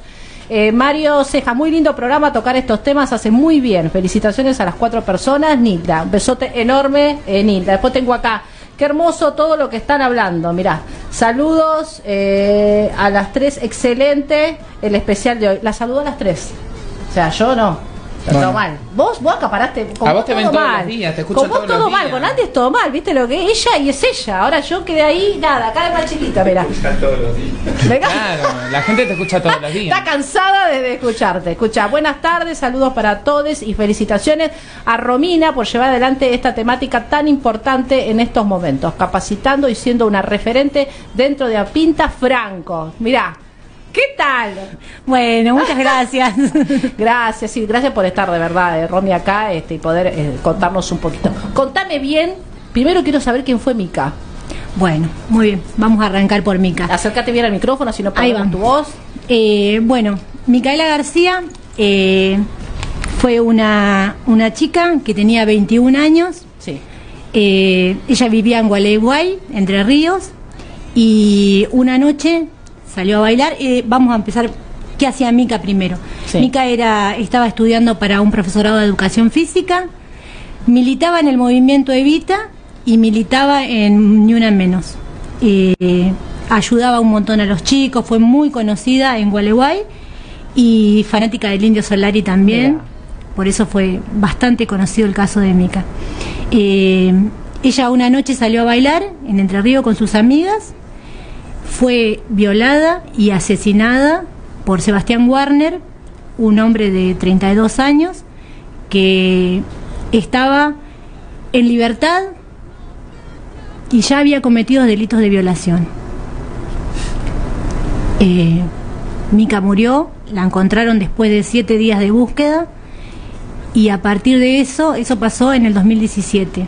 A partir de eso, que fue tan triste y tan duro eh, y muy conocido por su militancia, eh, se presentó el proyecto de ley que fue sancionado en el 2018. En el 2018. Ley Micaela.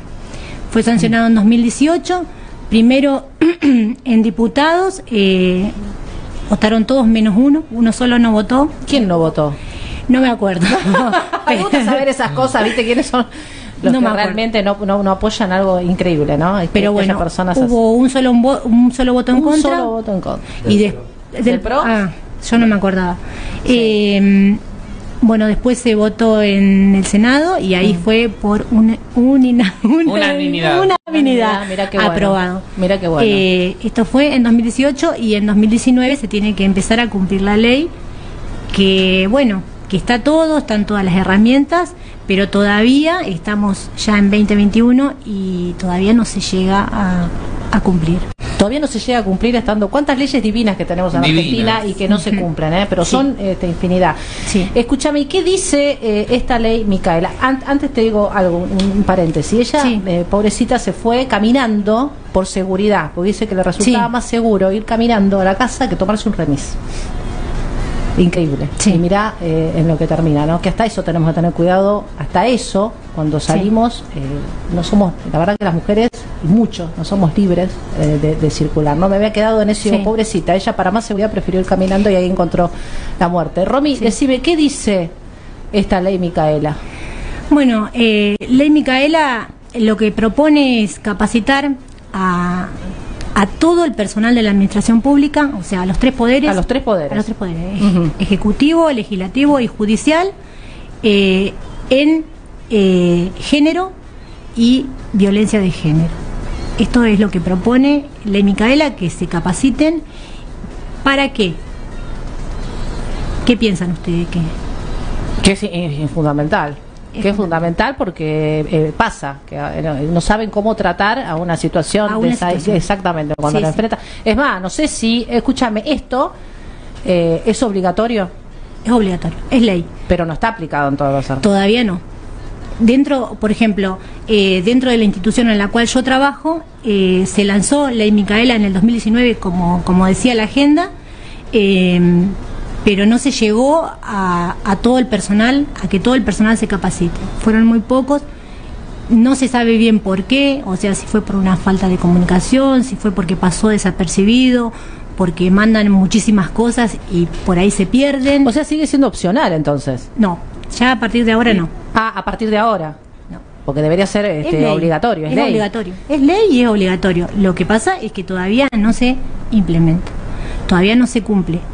Y dentro de lo que sienta, eh, a partir de este año eh, quedó aprobado en la agenda institucional que dentro de 2021-2022 tiene que estar todo el personal de todo el país eh, capacitado. INTA es En muy, eh, es muy vanguardista en esto de derechos y de, eh, me parece, en ciertas cuestiones, como decir, bueno, INTA, Instituto Nacional de Tecnología Agropecuaria, que tendrá, y sin embargo, son eh, siempre han dado la, la vanguardia en estos temas, en, en conquista de derechos y en difusión eh, de, esta, de estas temáticas. La verdad que es, es bárbaro. Escúchame, ¿por qué debe eh, los organismos y los tres poderes del Estado capacitarse en esta ley? ¿Por qué es importante?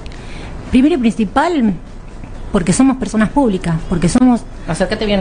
Eh, primero y principal porque somos personas públicas, porque Sí. trabajamos con, con todos, ¿no es cierto? Entonces, eh, eh, nosotros, no importa, eh, aparte la ley lo dice, no importa el lugar, el puesto o la forma de contrato que tengas, o sea, tienen que estar todos capacitados. Todo. No importa si sos planta permanente, si sos transitoria, si le pres- no importa. Eh, todo el personal que trabaja en el Estado tiene que estar capacitado porque se supone que, bueno, que nosotros tenemos que, que dar el ejemplo, ¿no? Sí.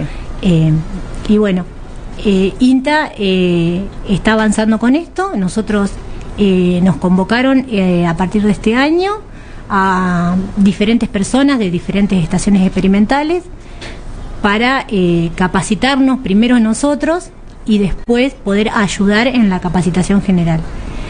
Eh, esta capacitación está dictada por el Instituto Nacional de Mujeres y, y bueno, eh, si bien ellos ya tienen eh, armado todo el curso, eh, cada institución lo da de manera diferente, dentro Sí. del marco que ellos proponen, obviamente. Sí.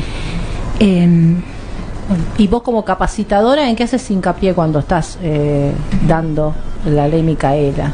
¿Vos Y- haces hincapié en algo? y primero, eh, eh, ¿Qué querés que le entre primero, esas cabecitas no, a no, esa gente? primero contar que yo no soy capacitadora, que Sí. yo me estoy capacitando. Te estás capacitando. Me estoy capacitando. Yo no, Sí. no, no soy una capacitadora porque yo todavía no, no tengo todos los conocimientos, yo me estoy capacitando y me voy a capacitar a la par de mis compañeros. Yo Bien. solamente eh, soy, digamos, Ayudás, una ayuda. Una ayuda. Una ayuda. Y en esa ayuda, ¿en qué haces hincapié cuando estás hablando con ellos? ¿Qué te gustaría? Sobre todo cuando estás con el plantel masculino. Eh, ¿Qué, qué es en, hincapié? en, en realidad eh, es en general, o sea, eh, no solo el público masculino. Eh, esto, Ley Micaela lo que trata más que nada es la igualdad. O sea, nosotros, nosotros queremos que, que, que sea iguales para todos los derechos y las oportunidades, más allá de, de- de su sexo, ¿no?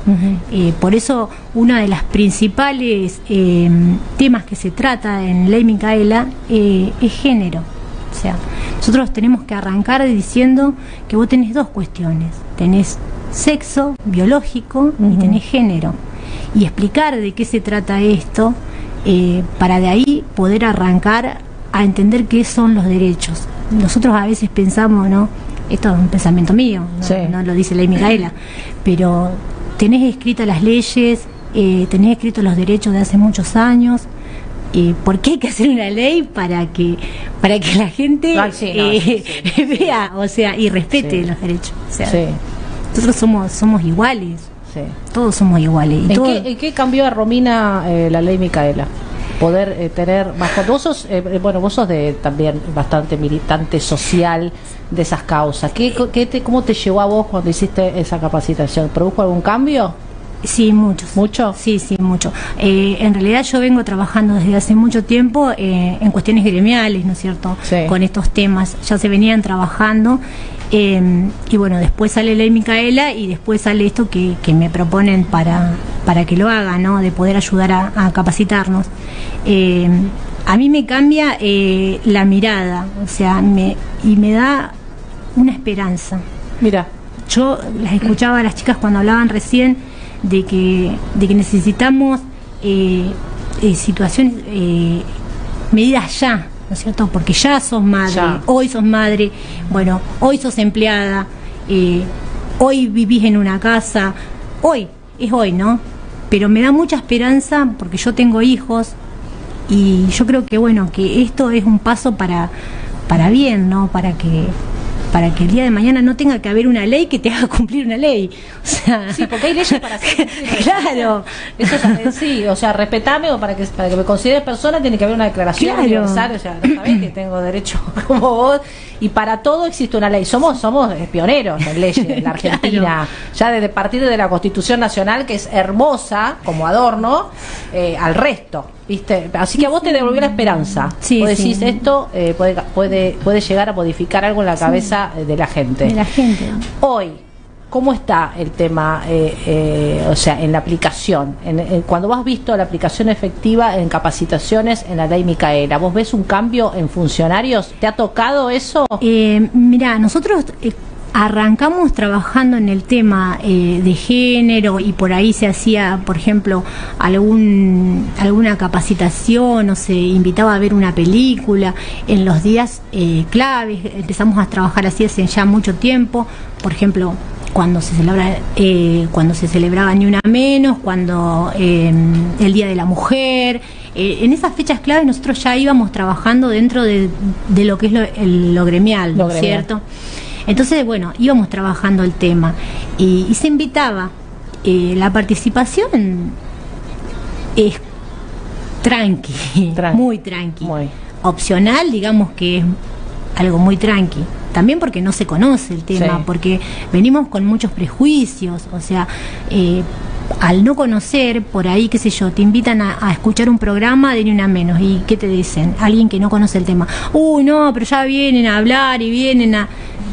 Es difícil, hay mucho prejuicio sobre el tema. Sí. O sea, no, porque tienen las ideas de que, de que las mujeres ora- odian a los hombres, de que Muerte al macho, ¿viste que te dicen en serio? Cuando le decís que sos feminista, Claro. no, yo soy- muerte al macho, te dicen, no, no es así. Escúchame, ¿qué hace hincapié exactamente la ley Micaela en la capacitación? O sea, ¿qué, qué le dice al empleado, al que está formando, en el trato con una persona? Por ejemplo, ustedes tienen un caso, un supuesto caso en, en INTA de violencia. Bueno, tienen un protocolo de actuación eh, ¿cómo, ¿cómo aplica esto de la ley en la persona que recibe, por ejemplo, a una, a una empleada que le dice, mira, eh, me está pasando esto, estoy sufriendo violencia de género con mi marido, no sé qué hacer, ¿cómo actuar? ¿Hay un protocolo a seguir? ¿Eh? También, claro, exactamente, maltrato y todo lo demás. Eh, Bueno, ¿Cómo, mira, cómo dentro- encaran la situación? Dentro de ley Micaela, vamos por parte. Primero, lo que hay que hacer es eh, aplicar que se haga Que el se haga. curso, que se haga la capacitación. Que se haga la capacitación. Que se haga la Partimos de eso. Partimos de eso. o sea, Bien. Todavía, ponele, en- te hablo desde San Pedro, no te hablo a nivel nacional porque no tengo los números, me los olvido, lo sé, pero me los Sí. olvido, bueno, todo así. Pero dentro de lo que es eh, INTA San Pedro, de 72 personas aproximadamente que tenemos trabajando, hay 6 personas que se capacitaron en el curso. ¿Seis nada más? Seis nada más. el porcentaje. Es bajo el, el porcentaje. Eh, eso a nivel nacional es más o menos así. O sea, eh, vuelvo, al no ser un tema conocido, ah, em, es como que cuesta. Escúchame, de esa, tomar de las esa cantidad de empleados que me dijiste, 32 me dijiste? 72. 72. ¿Cuánto es el porcentaje de mujeres y cuántos hombres? No, no te ¿No lo sabes no, así no, muy no, por arriba? No, no. ¿Y las capacitaciones la toman los hombres o, o es indistinto? No, esa, ese- eh, esa pequeña... Ese 6 que se hizo, esas seis personas que, que hicieron la capacitación, eh, no, son hombres y mujeres. Ah, eso está Son- bueno. Sí, sí, son Ya hombres es y otra, mujeres. otra apertura. Sí, sí. Eh, y bueno, ya te digo, por ahí faltó, le faltó propaganda al tema. Eh, para que se no sé en qué en qué se falló no se sabe todavía a nivel nacional en las capacitaciones que nosotros tenemos eh, no se sabe en qué falló en ese momento que, que bueno que no hubo que no hubo tantas inscripciones pero bueno ahora al ser este también hay una cuestión que, que la, la tengo que decir. El curso eh, he dictado de manera virtual. Entonces hay muchas personas que no tienen acceso a lo que es la virtualidad. O, o manejo O manejo. o manejo informático o eso. Entonces bueno ahora se acomodó el curso para que lo puedan tomar todos. Para que todos y todas. El, el lenguaje inclusivo es una es una parte también de la que de la cual se habla y se habla bastante hoy. Y, y no tiene muy buena fama o sea es como que a la gente les cuesta Bueno, a mí, por ejemplo, yo no puedo hablar con él, me cuesta horrores, ¿no? Por una cuestión de que ya veo con esa formación, yo tiendo a corregir todo, o sea, que aún me autocorrijo, me parece una falta horrenda que diga eh, la E. A mí también. Pero, claro, no lo puedo usar, pero a su vez sí reconozco y es interesante que fue un disparador. O sea, ¿alguien alguna vez reparó en que no estaba incluido eh, el, eh, los dos sexos? Vos decís, no, mira, pará, me disparó eso en la cabeza. Yo creo que es eso, son disparadores. Eh, Viste que toda, to- todo tema disparador te provoca, te mueve, te hace como, un, como una revolución, un sismo para personas que por ahí no estamos. A mí me suena eso, ¿viste? A querer corregirme y no lo utilizo. No lo puedo utilizar, pero sí es un gran disparador para planteó el debate y digo, che, pará, sabemos que la, que, la no. lengua es el, es, es el Sí, digamos, o no es hace el- falta poner la E. La Por E. ejemplo, cuando Ah. habla- cuando habla- cuando se habla de manera formal o se emite comunicados, no no, no no hace falta poner ni la E ni la A Sí. ni la O, o sea, vos, vos te podés Bueno, hay un proyecto, a las personas. hay un proyecto Hay- sí, de sí. hacerlo obligatorio sí, en sí. todos los organismos del Estado Sí. y en todo lo que tenga que ver con esto, con esta difusión escrita, hay Sí. un proyecto que incluye la utilización de la E en todo. Sí, o por ejemplo, ¿Viste? No sé en qué quedará. ¿Lo escuchaste, Ceci? ¿Lo escuchaste? El proyecto, bueno, después, después te, te paso el, el- el- si querés. El tema que la no info. existe. ¿Eh? El tema que no existe. el lenguaje no existe. No existe. se basa en, en que lo que no se nombra no existe. Bueno, y vos te voy a pensar que somos nosotros. Todo lo, lo basamos en que nuestro medio para ser es la lengua. Es lo lingüístico. Entonces, si vos te pones y, y entras a analizar, yo digo, che, pará, ¿por qué me ponen? Viste que antes, cuando vos no estás acostumbrado a ese tipo de cosas, eh, para Sí, mí sí. no me ¿Qué dice? Está ridícula con la E. Hasta que entras a ver, no, pará, hay una cuestión que tiene que ver, que el lenguaje que es, es nuestro. Sí, más Es allá- una construcción creo- social. Es, ¿viste? Perdón, más allá de la E, yo creo que si está bien, la, la- la- minimizamos la E, pero no generamos las perspectivas de género a la hora del lenguaje, porque seguimos siempre eh, con el lenguaje prostático, ¿sí? siempre el machito El macho, por delante ante, ante cualquier organismo, ante cualquier diálogo o comunicado que se quiera dar. Entonces, está bien, no menciones la E, pero generar la perspectiva de género para que las mujeres empecemos a tener la misma igualdad de derechos. Y vos decís, sí, pasa una pavada. No, no es una pavada. Porque algo que me pasó que me llamó muchísimo la atención, que, que- que es una crítica, puede ser constructiva, depende con quién la tome, el día de la inauguración de la Secretaría de Género y Diversidad en San Pedro. Jorobame que no se tomó en cuenta no, eso. el señor intendente, Laura Monfasani y todas las personas que, que subieron al escenario eran buenos días a todos. Teniendo Te juro, 10 no lo chicas escuché, trans no sentadas más o menos en frente, inaugurando una, una Secretaría de Diversidad y No, no, Género. No, Utilizando ese lenguaje. Entonces, está bien, no, no te pido que digas buenos días a todos, pero- pero, generar la perspectiva de género a la hora de saludar al Un menos. grosso er- horror. Buenos días a todos. Ya me pare- yo a partir de ahí Nadie dije, le dijo, bueno, che, pará que... si Nadie empezamos, si empezamos dedito. así, Empezamos eh, mal. Fueron a hacer, capaz que le falte la ley, la capacitación de la ley Micaela y Seguramente. podríamos, ¿no? Podríamos como Y creo que en San Pedro no, no sé si no vamos a ser los primeros en, en poder lograr. Si se logra. Pero si eh, tenemos durante- la secretaría, digamos, que tendrían que capacitarse desde el primero al último. Yo desco- desconozco cómo, cómo es el tema en otros organismos, pero. ¿Querés que no te sé. traiga acá la, la- te la traigo? Que vamos, vamos a invitar a la, a la secretaria acá y la subsecretaria. Yo, si ella acepta venir, yo no tengo ningún problema en invitarla a que venga y vamos a compartir acá, después de tanto tiempo, una mesa, una charla, vamos a preguntar a ver hasta qué poco. Yo lo conocí, no estaba capacitada, pero por ahí pasó el tiempo, se capacita la gente. Yo me capacité en la ley Micaela. Yo creo que la capacitación eh, Calculo que se capacitan o no, estado en ese lugar, o no sé si. Decime, por favor, te lo pido, ¿eh? A otra Sí, por favor, mira, sí te lo pedimos. Tenés que capacitar, por favor. Vamos, tenemos que traer también responsable de la comisaría de la mujer para ver cómo es el protocolo.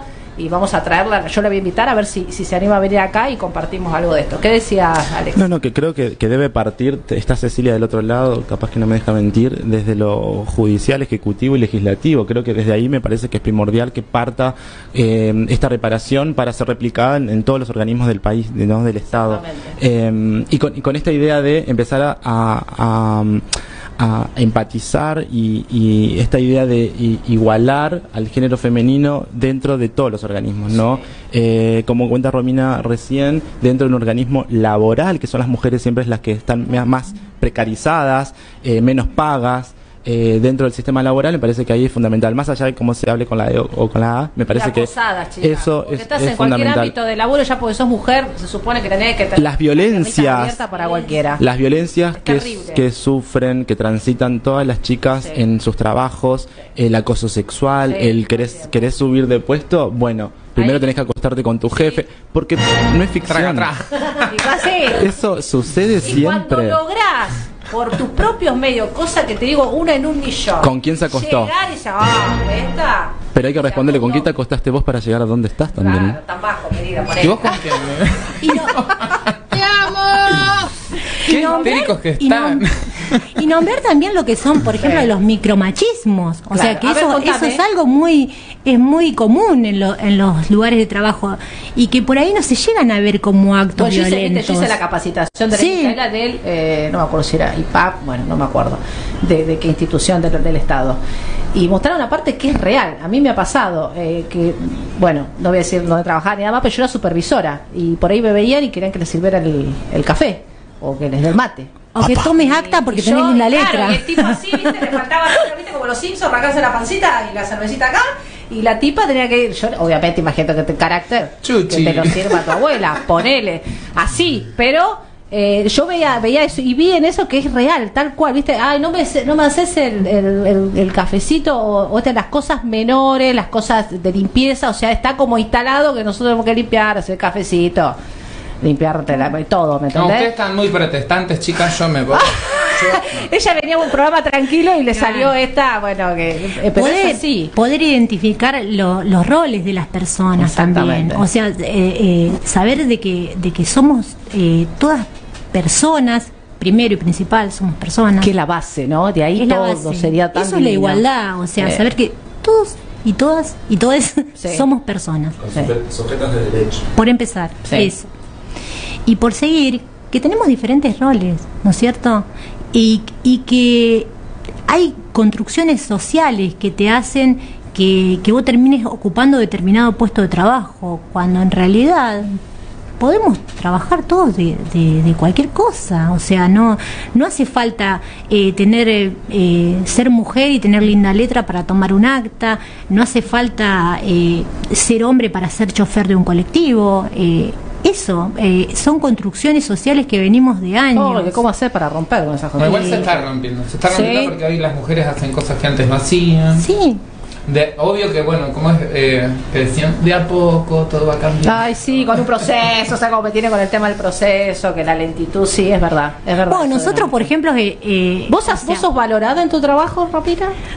no sé, creo que sí. no- creo que sí, supongo que sí. ¿Vos que- sentís que estás desempeñando eh, y te están pagando de acuerdo a lo que estás desempeñando tu trabajo, Ropita? Sí, en mi caso sí, eso yo lo tengo que decir. Ahora, hay otras cuestiones, o sea, Sí. que también tienen que ver con lo cultural, más allá de que yo hable de mí o, o hablamos en general, como quieran. Sí. Eh, las mujeres partimos de una base diferente. ¿Por qué partimos de una base diferente? Porque culturalmente estamos gestando, después estamos amamantando. Tenemos muchas cosas en contra. Después- la carrera no es igual para nosotros No que para igual, ellos. Te puedo no es asegurar igual que de partimos con una carga, manera, es una igual. mochila enorme, enorme. ¿Querés desarrollarte profesionalmente? Se te va a complicar el tema de la maternidad. Sí. Pues ya si sos madre, ¿cómo haces con los chicos? ¿Cómo haces con la plata? ¿Cómo haces para hacerla mejor o tener los horarios totalmente libres como quieren muchos jefes? Es muy complicado. Cualquier cosa que quieras hacer, eh, o simple. teniendo toda una o no, teniendo toda una carga, familia, eh, marido, e imposición social, es demasiado para estas pobres o no, desgraciadas que nacemos siendo mujeres. Porque es, es bravo, te digo que. o simplemente que nos pasa. cuántos hombres conoces cuántos hombres profesionales conoces que hayan dejado su carrera para quedarse a criar los chicos No. No. Perdón, Ceja, te queremos, pero bueno, ahora te toca a vos ligar tu edad. Yo, es, Yo no es así. yo no opino. es así, es así. Cuesta, cuesta muchísimo el doble. Y es eso lo que hay que entender. Igual cuando hablan de, del feminismo, de, de feministas, feminismo, eh, femicidio. Si dice, che, tanto, sí. Bueno, escúchame, hay, ¿cuánto? En manos de hombres, 63%. ¿Cuántos femicidios hubo en el, en el 2021? Creo que como 94 en lo que va del Eh, 2021. yo les había pasado el número 17.000 Eh, Ahora te digo, en este, en este tiempito, no sé cuántos femicidios hubo eh, en este tiempo. O sea, ¿por qué se está hablando de femicidio? Y porque eh, es en manos de las parejas, de, del- del, del hombre que estuvo con vos. Con la pandemia. Bueno, eh, también el tema eh, de, las, de las mujeres trans también tuvo un, tema complicadísimo. La han pasado peor todavía con el tema de la pandemia. Vos acordate que muchas se desarrollan, como decíamos hoy, eh, trayendo el mango eh, a través de la calle. ¿Y qué pasó con todas esas personas que están hoy encerradas eh, ya casi eh, un año y medio? Eh, todo se agravó, esto se agravó. Vos antes podías escaparte al negocio. Hoy tenés al tipo violento 24 horas en tu casa reventándote a palo porque lo miraste. O sea, es, es- es muy, muy jorobado. Tenés hijos que están viendo esa situación. Todo se agravó. Abuso, se agravó violencia y un montón de, de- de- de situaciones horrendas. Y esto también. se, se agravó también lo que es la pobreza dentro de las mujeres, ¿no? Porque al estar eh, este tema de la pandemia, eh, que las personas que hacían, que realizaban tareas de cuidado, son, son mujeres. Y, Las tareas virtuales, mi vida, ¿quién las hacen acá?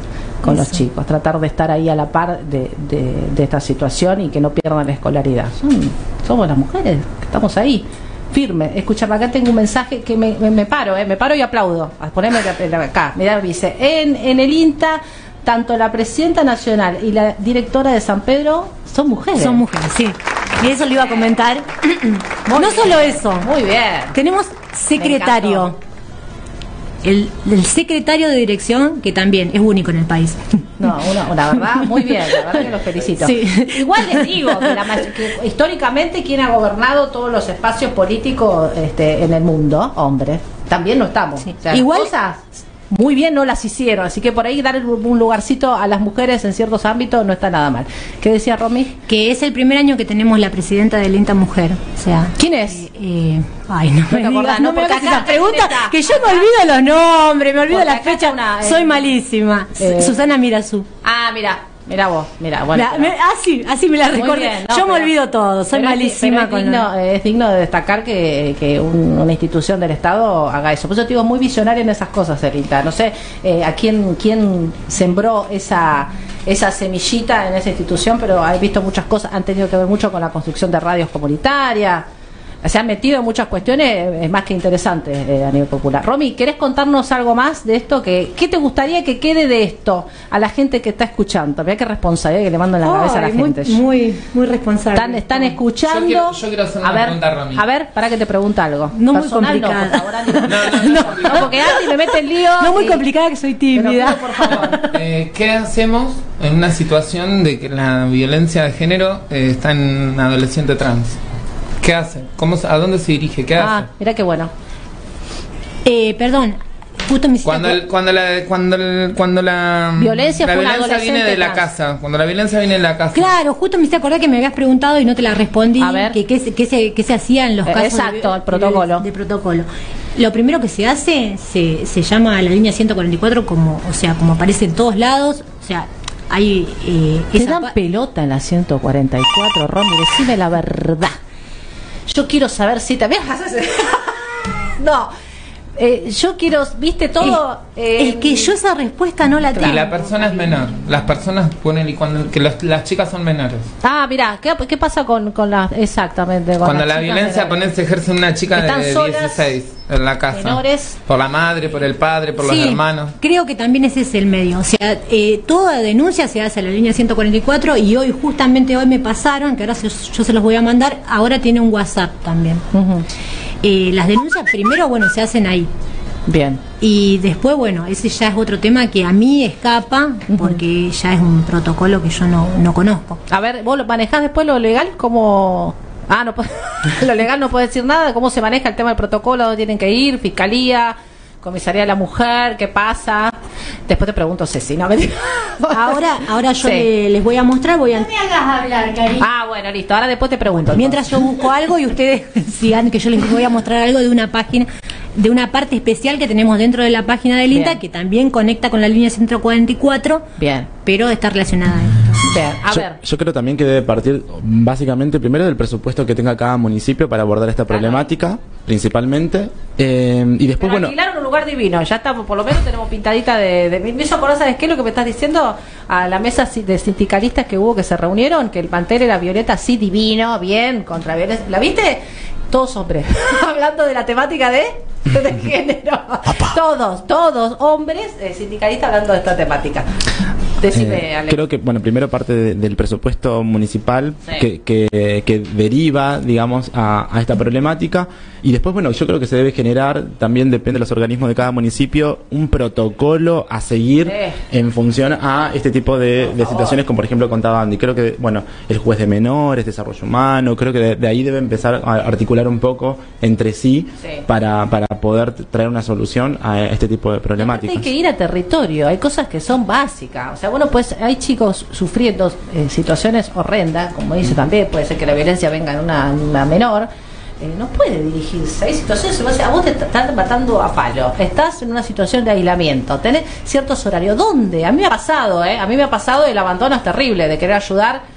Yo hago eso eh, porque me gusta, eh, ayudo, trato en lo que puedo y vos te das con, contra una pared. No si no atendemos los domingos. Pará, ¿cómo no va a atender los domingos si la piba te está diciendo que la están matando a golpes ahora? Sí, por eso es importante, volviendo a la charla anterior, eh, ir al foco, ¿no? Que es la educación. Sí.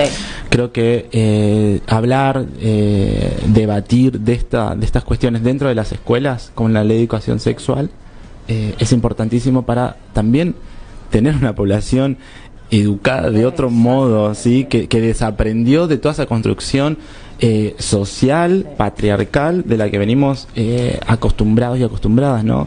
Que Eh, necesitamos que los derechos, la educación en derechos llegue, llegue a cada rincón, eh, a cada ciudadano. Sí, sí. Para que vos sepas en la si tenemos una mamá que toda la Eh. vida fue ama de casa, eh, no remunerada, que Ah. el papá le pegaba, ¿Más violencia que esa querés? que su jefe no le daba trabajo, o, o encima que iba a comprarse un desodorante de mujer que salía tres veces más que el desodorante de hombres, entonces, eh, si nacemos, con- nos crecemos, nos formamos con esa escuela, y obviamente vamos a seguir replicando esa escuela. Entonces me Sí. parece que cortar ahí... eh, Por eso es de la casa. En- es de la casa, a los escuelas.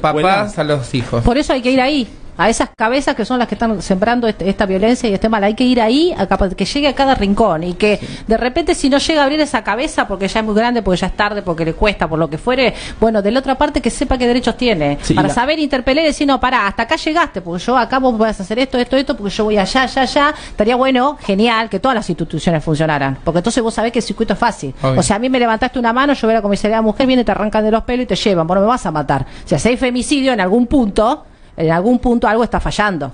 O sea, Y no son que- escuchadas y hay un abandono, Es lo obviamente. mismo ¿eh? de lo que yo decía hoy en las instituciones escolares, es lo mismo. Es que lo hace mismo. falta Exactamente, mano dura, hermano, lamentablemente, disciplina. porque el tipo, ¿por qué mata? ¿Por qué mata a mujeres? Porque Yo una cosita más le paso Sí. a Romy la posta. Eh, también eh, el grado de violencia tan alto, las estadísticas tan altas eh, de violencia eh, de género, eh, creo que son eh, básicamente por eh, la falta de una población femenina autónoma. La, la- Sí. la autonomía económica hace que Sí. seamos todavía víctimas de Sí. suicidio, de maltrato. de- Son rehenes. Es así, como te digo, viví sobreviviendo siendo rehén del tipo que te da dos mangos para que, para que tengas un plato de comida. Es así. Sí. Decime, Romy. Eh, no, por ahí comen- comentar que, que el femicidio eh, es el acto más alto de violencia contra la mujer, pero arranca en uno muy chiquito. O sea, eso es como lo visible, es como lo que impacta, es como cuando vos abrís... es como cuando ves el iceberg, Obvio. que ves la Claro, puntita o abajo. cuando abrís, cuando abrís el cartelito de Ni Una Menos y ves tantos femicidios de enero a- a- hasta ahora. Es el impacto, es el número grande de las muertes que hay, que es la máxima expresión en es, lo que violencia. sabe- es lo que se ve. Claro. Pero eso empieza muy Obvio. chiquito. Y Ley Micaela, la capacitación en Ley Micaela, es para educarnos. Para erradicar esas cositas chiquitas Para- que de- tal vez, esperemos que no desencadenan No, no, en claro, eso mal mayor que claro. la muerte. Por eso, por eso la ley habla de prevenir, de sancionar y de erradicar la violencia, ¿no es cierto? Eh, porque tenemos que arrancar desde lo más chiquito para no llegar a eso. Y lo más chiquito es lo cotidiano. es lo todo, exactamente. Es lo cotidiano. O sea, ley Micaela por ahí eh, no, no, no se puede obligar a todas las personas a que tomen ley Micaela. Pero si cada persona en su ambiente de trabajo puede llegar a ver que hay actos de violencia o que siente que está aplicando un acto de violencia y no se da cuenta, porque a veces las cosas más pequeñas son violentas. Es violento. Los chistes, las fotos, o sea, el, el, el famoso chiste, ¿entendés? Que se hacen entre grupos de trabajo, donde se pasan una foto de una chica en tanga. O sea, Sí. no es gracioso. No, no es gracioso. O no es gracioso. cortemos con eso. Sí. Es violento todo lo que se da también en lo cotidiano, muchas veces tampoco se dan cuenta. Muchas mujeres están inmersas en eso de tantos años que no te das cuenta. O sea, que el tipo esté sentado rascándose el ombligo, como digo yo siempre, y la mina esté para todos lados, que no le da mal los pelos parados, que esa va a ser eh, lamentablemente una, una persona que si no sigue con este hombre que la sostiene económicamente, va a terminar sin jubilación, sin desarrollarse profesionalmente, si es que llega a algunos años más o menos razonable, porque es tanto, eh, que eso tampoco se tiene en cuenta, ¿eh? el deterioro de la salud mental de todas esas mujeres, porque no, no está bueno cargar con todo eso, con la responsabilidad, con que te tengan, y vos no podés ni siquiera desarrollar como esclava, como hablamos hoy, sos por una situación económica extrema, o sea, si todos tuviéramos la libertad, te puedo asegurar que a vos todas esas mujeres tienen la libertad de tener dos mangos en el bolsillo y manejarse sola, te puedo asegurar que más de uno, chao mi amor, hasta acá llegaste. Tienen que someterse porque no tienen casa. Y es lo que yo te hablaba de, la, de medio en chiste, lo de la 144. Sí. te asesoran en la 144, pero nadie te da la respuesta. O sea, porque hoy, vos qué tenés que hacer, me pasa, una persona que me llama hoy por violencia. Digo, mira, eh, andate a la comisaría de la mujer, hacer la denuncia y si no te la toman, bueno, andate a fiscalía, todo bárbaro, genial. Yo no le puedo dar una solución a esa mujer. Esa mujer está con tres pibes, eh, se queda en la calle, el, el, techo le queda al tipo y está sin trabajo. ¿Qué hago yo? Yo le voy a decir a esa mujer, andar a la comisaría de mujer a hacer denuncia. ¿Y qué respuesta le estoy dando yo? El Estado no da ese, ¿sabes que le falta ese pasito más? Bueno, pará, vos vení.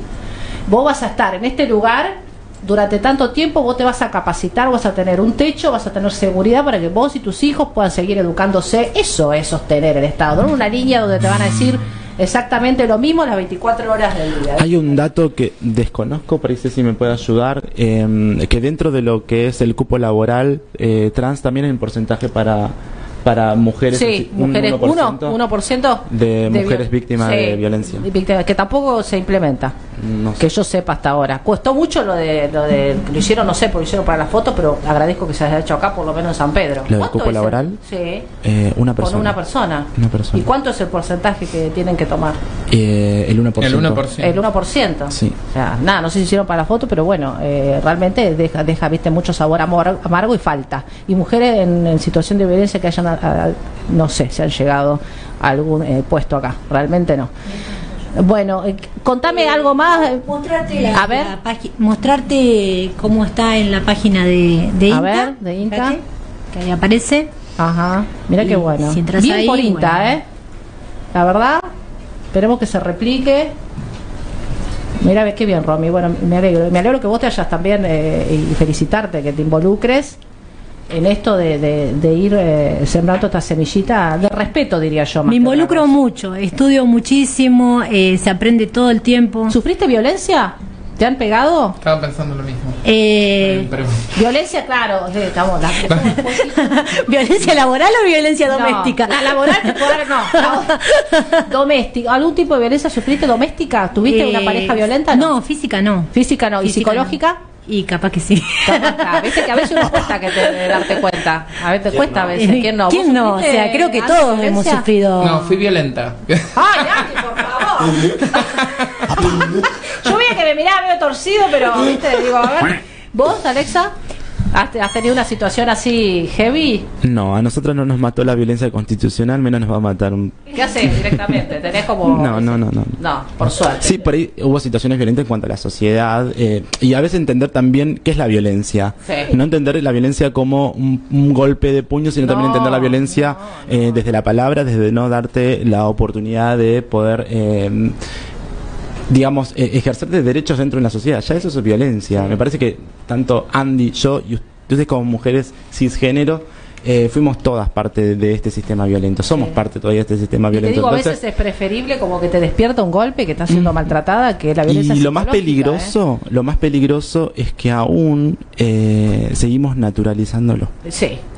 Eso es el peligro, que, que todavía haya, existan mujeres que silencian, que se callen, que lo naturalizan, que lo viven, y que hay mujeres todavía, mujeres, Sí. Se enojan Mucho. cuando otra par mucho, sale mucho, a luchar por esto. ¿sí? Seguramente alguna debe estar escuchando, leyendo y diciendo, mirá estas cuatro pelotudas hablando de esto porque Sí. no van a, a barrer a su casa. Esta no trabaja. Entonces, Esa- ese, esa ese no- pensamiento instalado todavía está y, Sí. y es violento. Sí. Y entonces eh, tenemos que criar. Yo vi mucho la violencia, ¿sabes en dónde? Bueno, solamente que se ve en el tema de, de cuando fue lo del debate sobre el aborto legal, Eh, la ley, la legalización, y yo dije, wow, cuánto odio.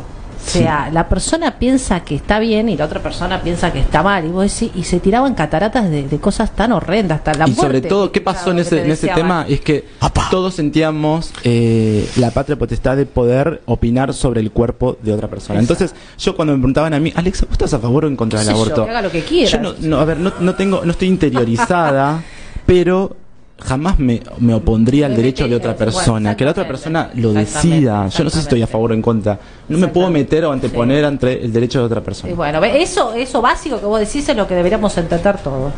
Es eso, es por qué meterme yo, esa es una decisión eh, absolutamente eh, personal. O sea, aparte como si fuera tan alegre abortar. O sea, que voy al súper, me compro un kilo de carne, chuno, no, no, Bueno, y ahí compro- también recae el tema del aborto en sí, sin profundizarlo, porque no, repito, no, no, no, estoy tan interiorizada. ejemplo, Toda la violencia. responsabilidad en el Yo, cuerpo gestante.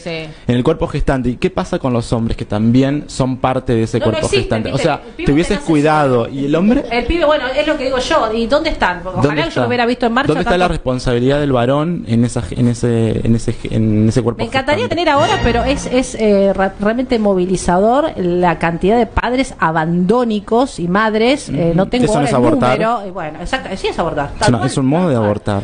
Abandonan a sus hijos, nunca se enteran y la mujer, esto también es violencia. Cargas toda la vida con vos sosteniendo a tu hijo. Los tipos se lavaron las manos, fueron solamente un esperma que tuvieron ahí, no lo vi en ninguna marcha a ellos, por ejemplo. Y no están tampoco en ninguna estadística, na- todo, nada. Ellos divino pasan por la vida y nosotros cargamos esto, O cargamos sea, la, mu- la mujer carga con el peso social, con la crítica de la Eh, sí. sociedad, con el, el cuerpo Han dicho cosas tan horrendas. el cuerpo que gesta nueve meses eh, quizás para muchas inutilizado, porque muchas dejan de trabajar por, por gestar a su hijo. Eh, después con la crítica, que es algo que no mencionamos dentro de todo esto, que es, pasa por lo físico. Sí. Como una violencia permanente, Totalmente. instaladísima, que es- quedaste gorda, que tiene celulitis, que tiene 10 hijos, la mamá luchona. Todo eso carga, carga a la mujer. Entonces me parece que cuando aparece este tipo de ley Micaela desde el Estado para reparar un poco toda esa construcción que naturalizamos todo el tiempo en las redes sociales, eh, yo siempre lo digo, yo no me río, no- a, a nadie le digo mamá luchona. Y cuando alguien dice mamá luchona, eh, me pongo a pensar en esa mamá que, que toma la responsabilidad Ah, de ¿sabe lo criar a sus hijos sola. Por Que- favor. y el papá no lo pensamos, no nos reímos del papá abandónico. No, no, nos no, reímos de la mamá nadie lo luchona. menciona. Entonces, eh, creo que eh, hacer el, el punto ahí para ir eh, metiéndonos en los diferentes organismos y, y- y ver qué, con qué profundidad es poder eh, analizar eh, cómo están trabajando, Sí. me parece que, Bárbaro. que- que es fundamental. Y también que es importante meterte en la cabeza de las mujeres. Yo veo mucho maltrato, maltrato a la par, a la, mi amiga, eh, es tu amiga, es tu hermana, es la mina que está pasando un montón de situaciones y es vamos contra ella. O sea, defiendo a mi marido. Yo a veces veo esas publicaciones que pone, ay, no me robes mi marido. ¿Quién es que es un perro? ¿Qué te va a robar? Viste, y vos decís, para, pero te estoy hablando como algo, un detalle, le das a matar. Y yo creo que también hay que formar a las mujeres. Son muy machistas las mujeres.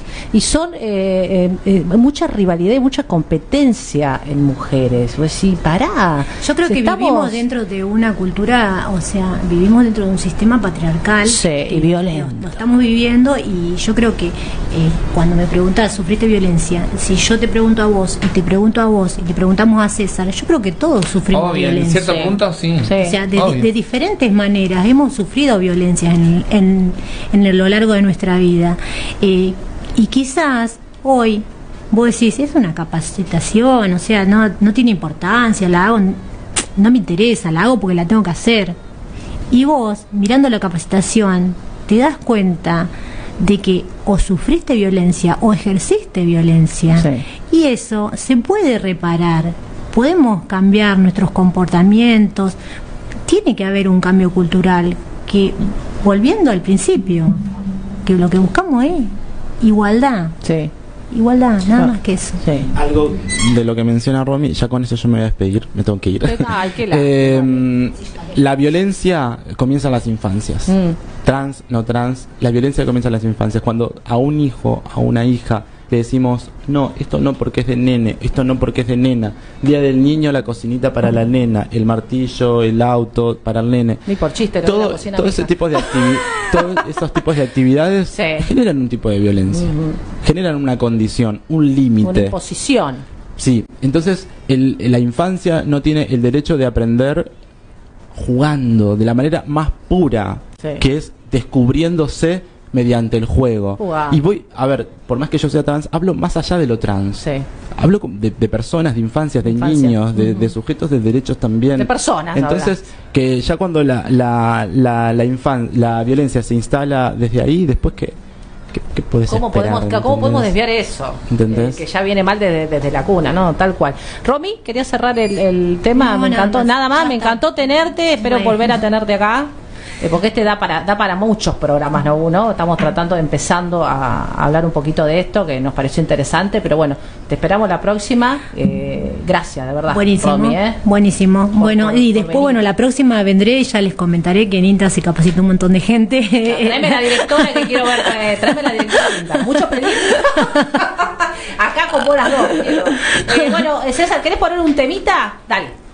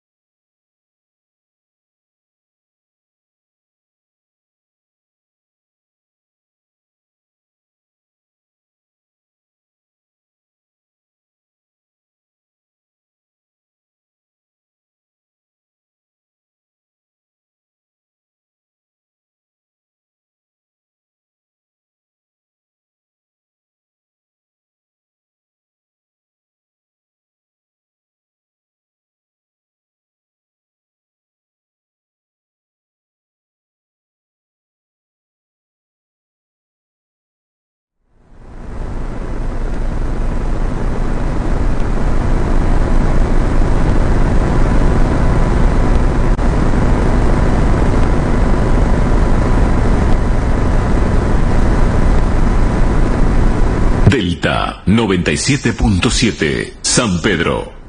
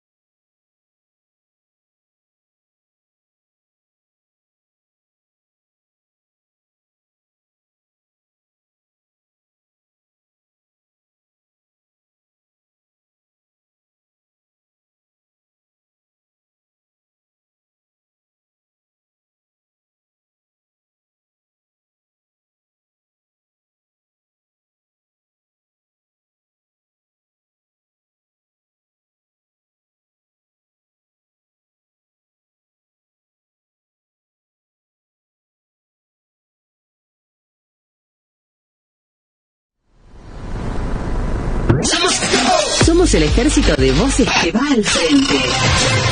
97.7 Que no lo detiene nada. La primera línea dispuesta a cambiar tu día. Delta. Invierno 2021. Actitud en radio. Delta 97.7.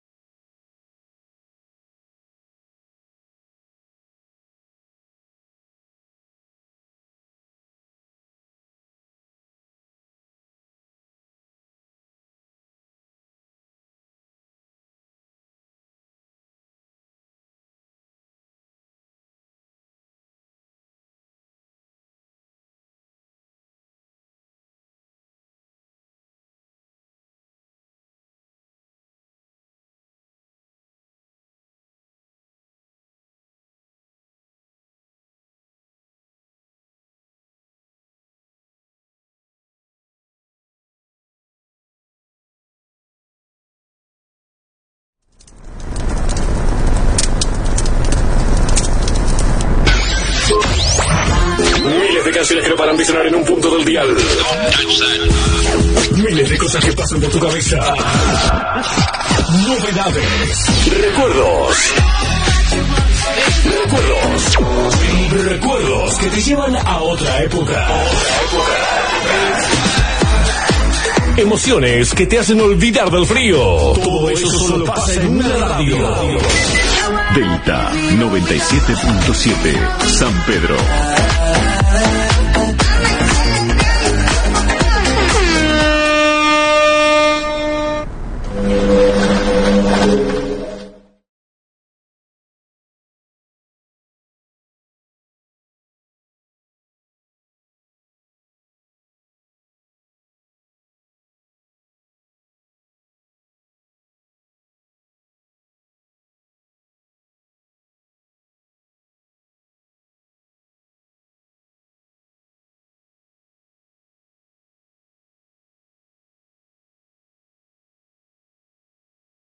Ahí estamos. eh. ¡Qué programón! Me encantó tenerla, me encantó Romy, una genia. Alexa se tuvo que ir, la, la- la secuestramos prácticamente por Alexa acá, porque venía de laburar. Eh, bueno, quiero que nos invites a esto, que contame de qué se trata, Ceci, antes de despedirnos. Bueno, eh, en la casita de Marea, que está en el barrio del SIC, en calle, ¿vos lo- lográs ver la, la dirección ahí? Mm, si la encuentro, no la veo, no, no Sí. la veo, no sé dónde está.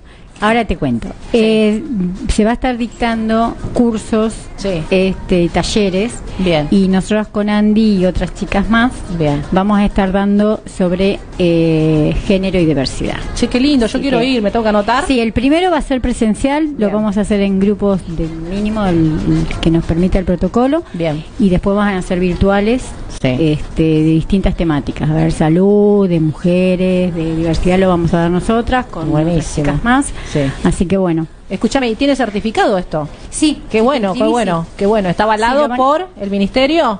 Eh, mira, en realidad tendría que preguntarle a la coordinadora si Sí. lo avala el ministerio, pero sí que sé que la organización, la ONG Marea, lo avala. Lo avala, Sí, buenísimo. Y debe ser también porque esto es un proyecto desde que se presentó al ministerio. Genial, o sea Así que, que seguro. vas a aprender y encima eh, tenés Te tu certificadito certificado. de capacitación, que después te sirve para todos lados, para el laburo, para lo que sea. Bueno, les quiero decir que este fue el primer especial que tuvimos acá, gracias a la generosidad de, de- de César. Gracias por la invitación, César, de, de- de llevar el barquito. Y ahora vamos a, a ver, esperemos, otros especiales con temáticas y problemáticas que decida la gente. Nos encantaría escucharlo. A ver qué eh, les gustaría que tratemos. ¿Qué te gustaría tratar en otro especial a vos, Cecilia, si tuvieras A que mí elegir? Me gustaría, bueno, a mí me gusta mucho el tema de diversidad. Sí. Pero cuando hablo de la palabra diversidad, encierro todo.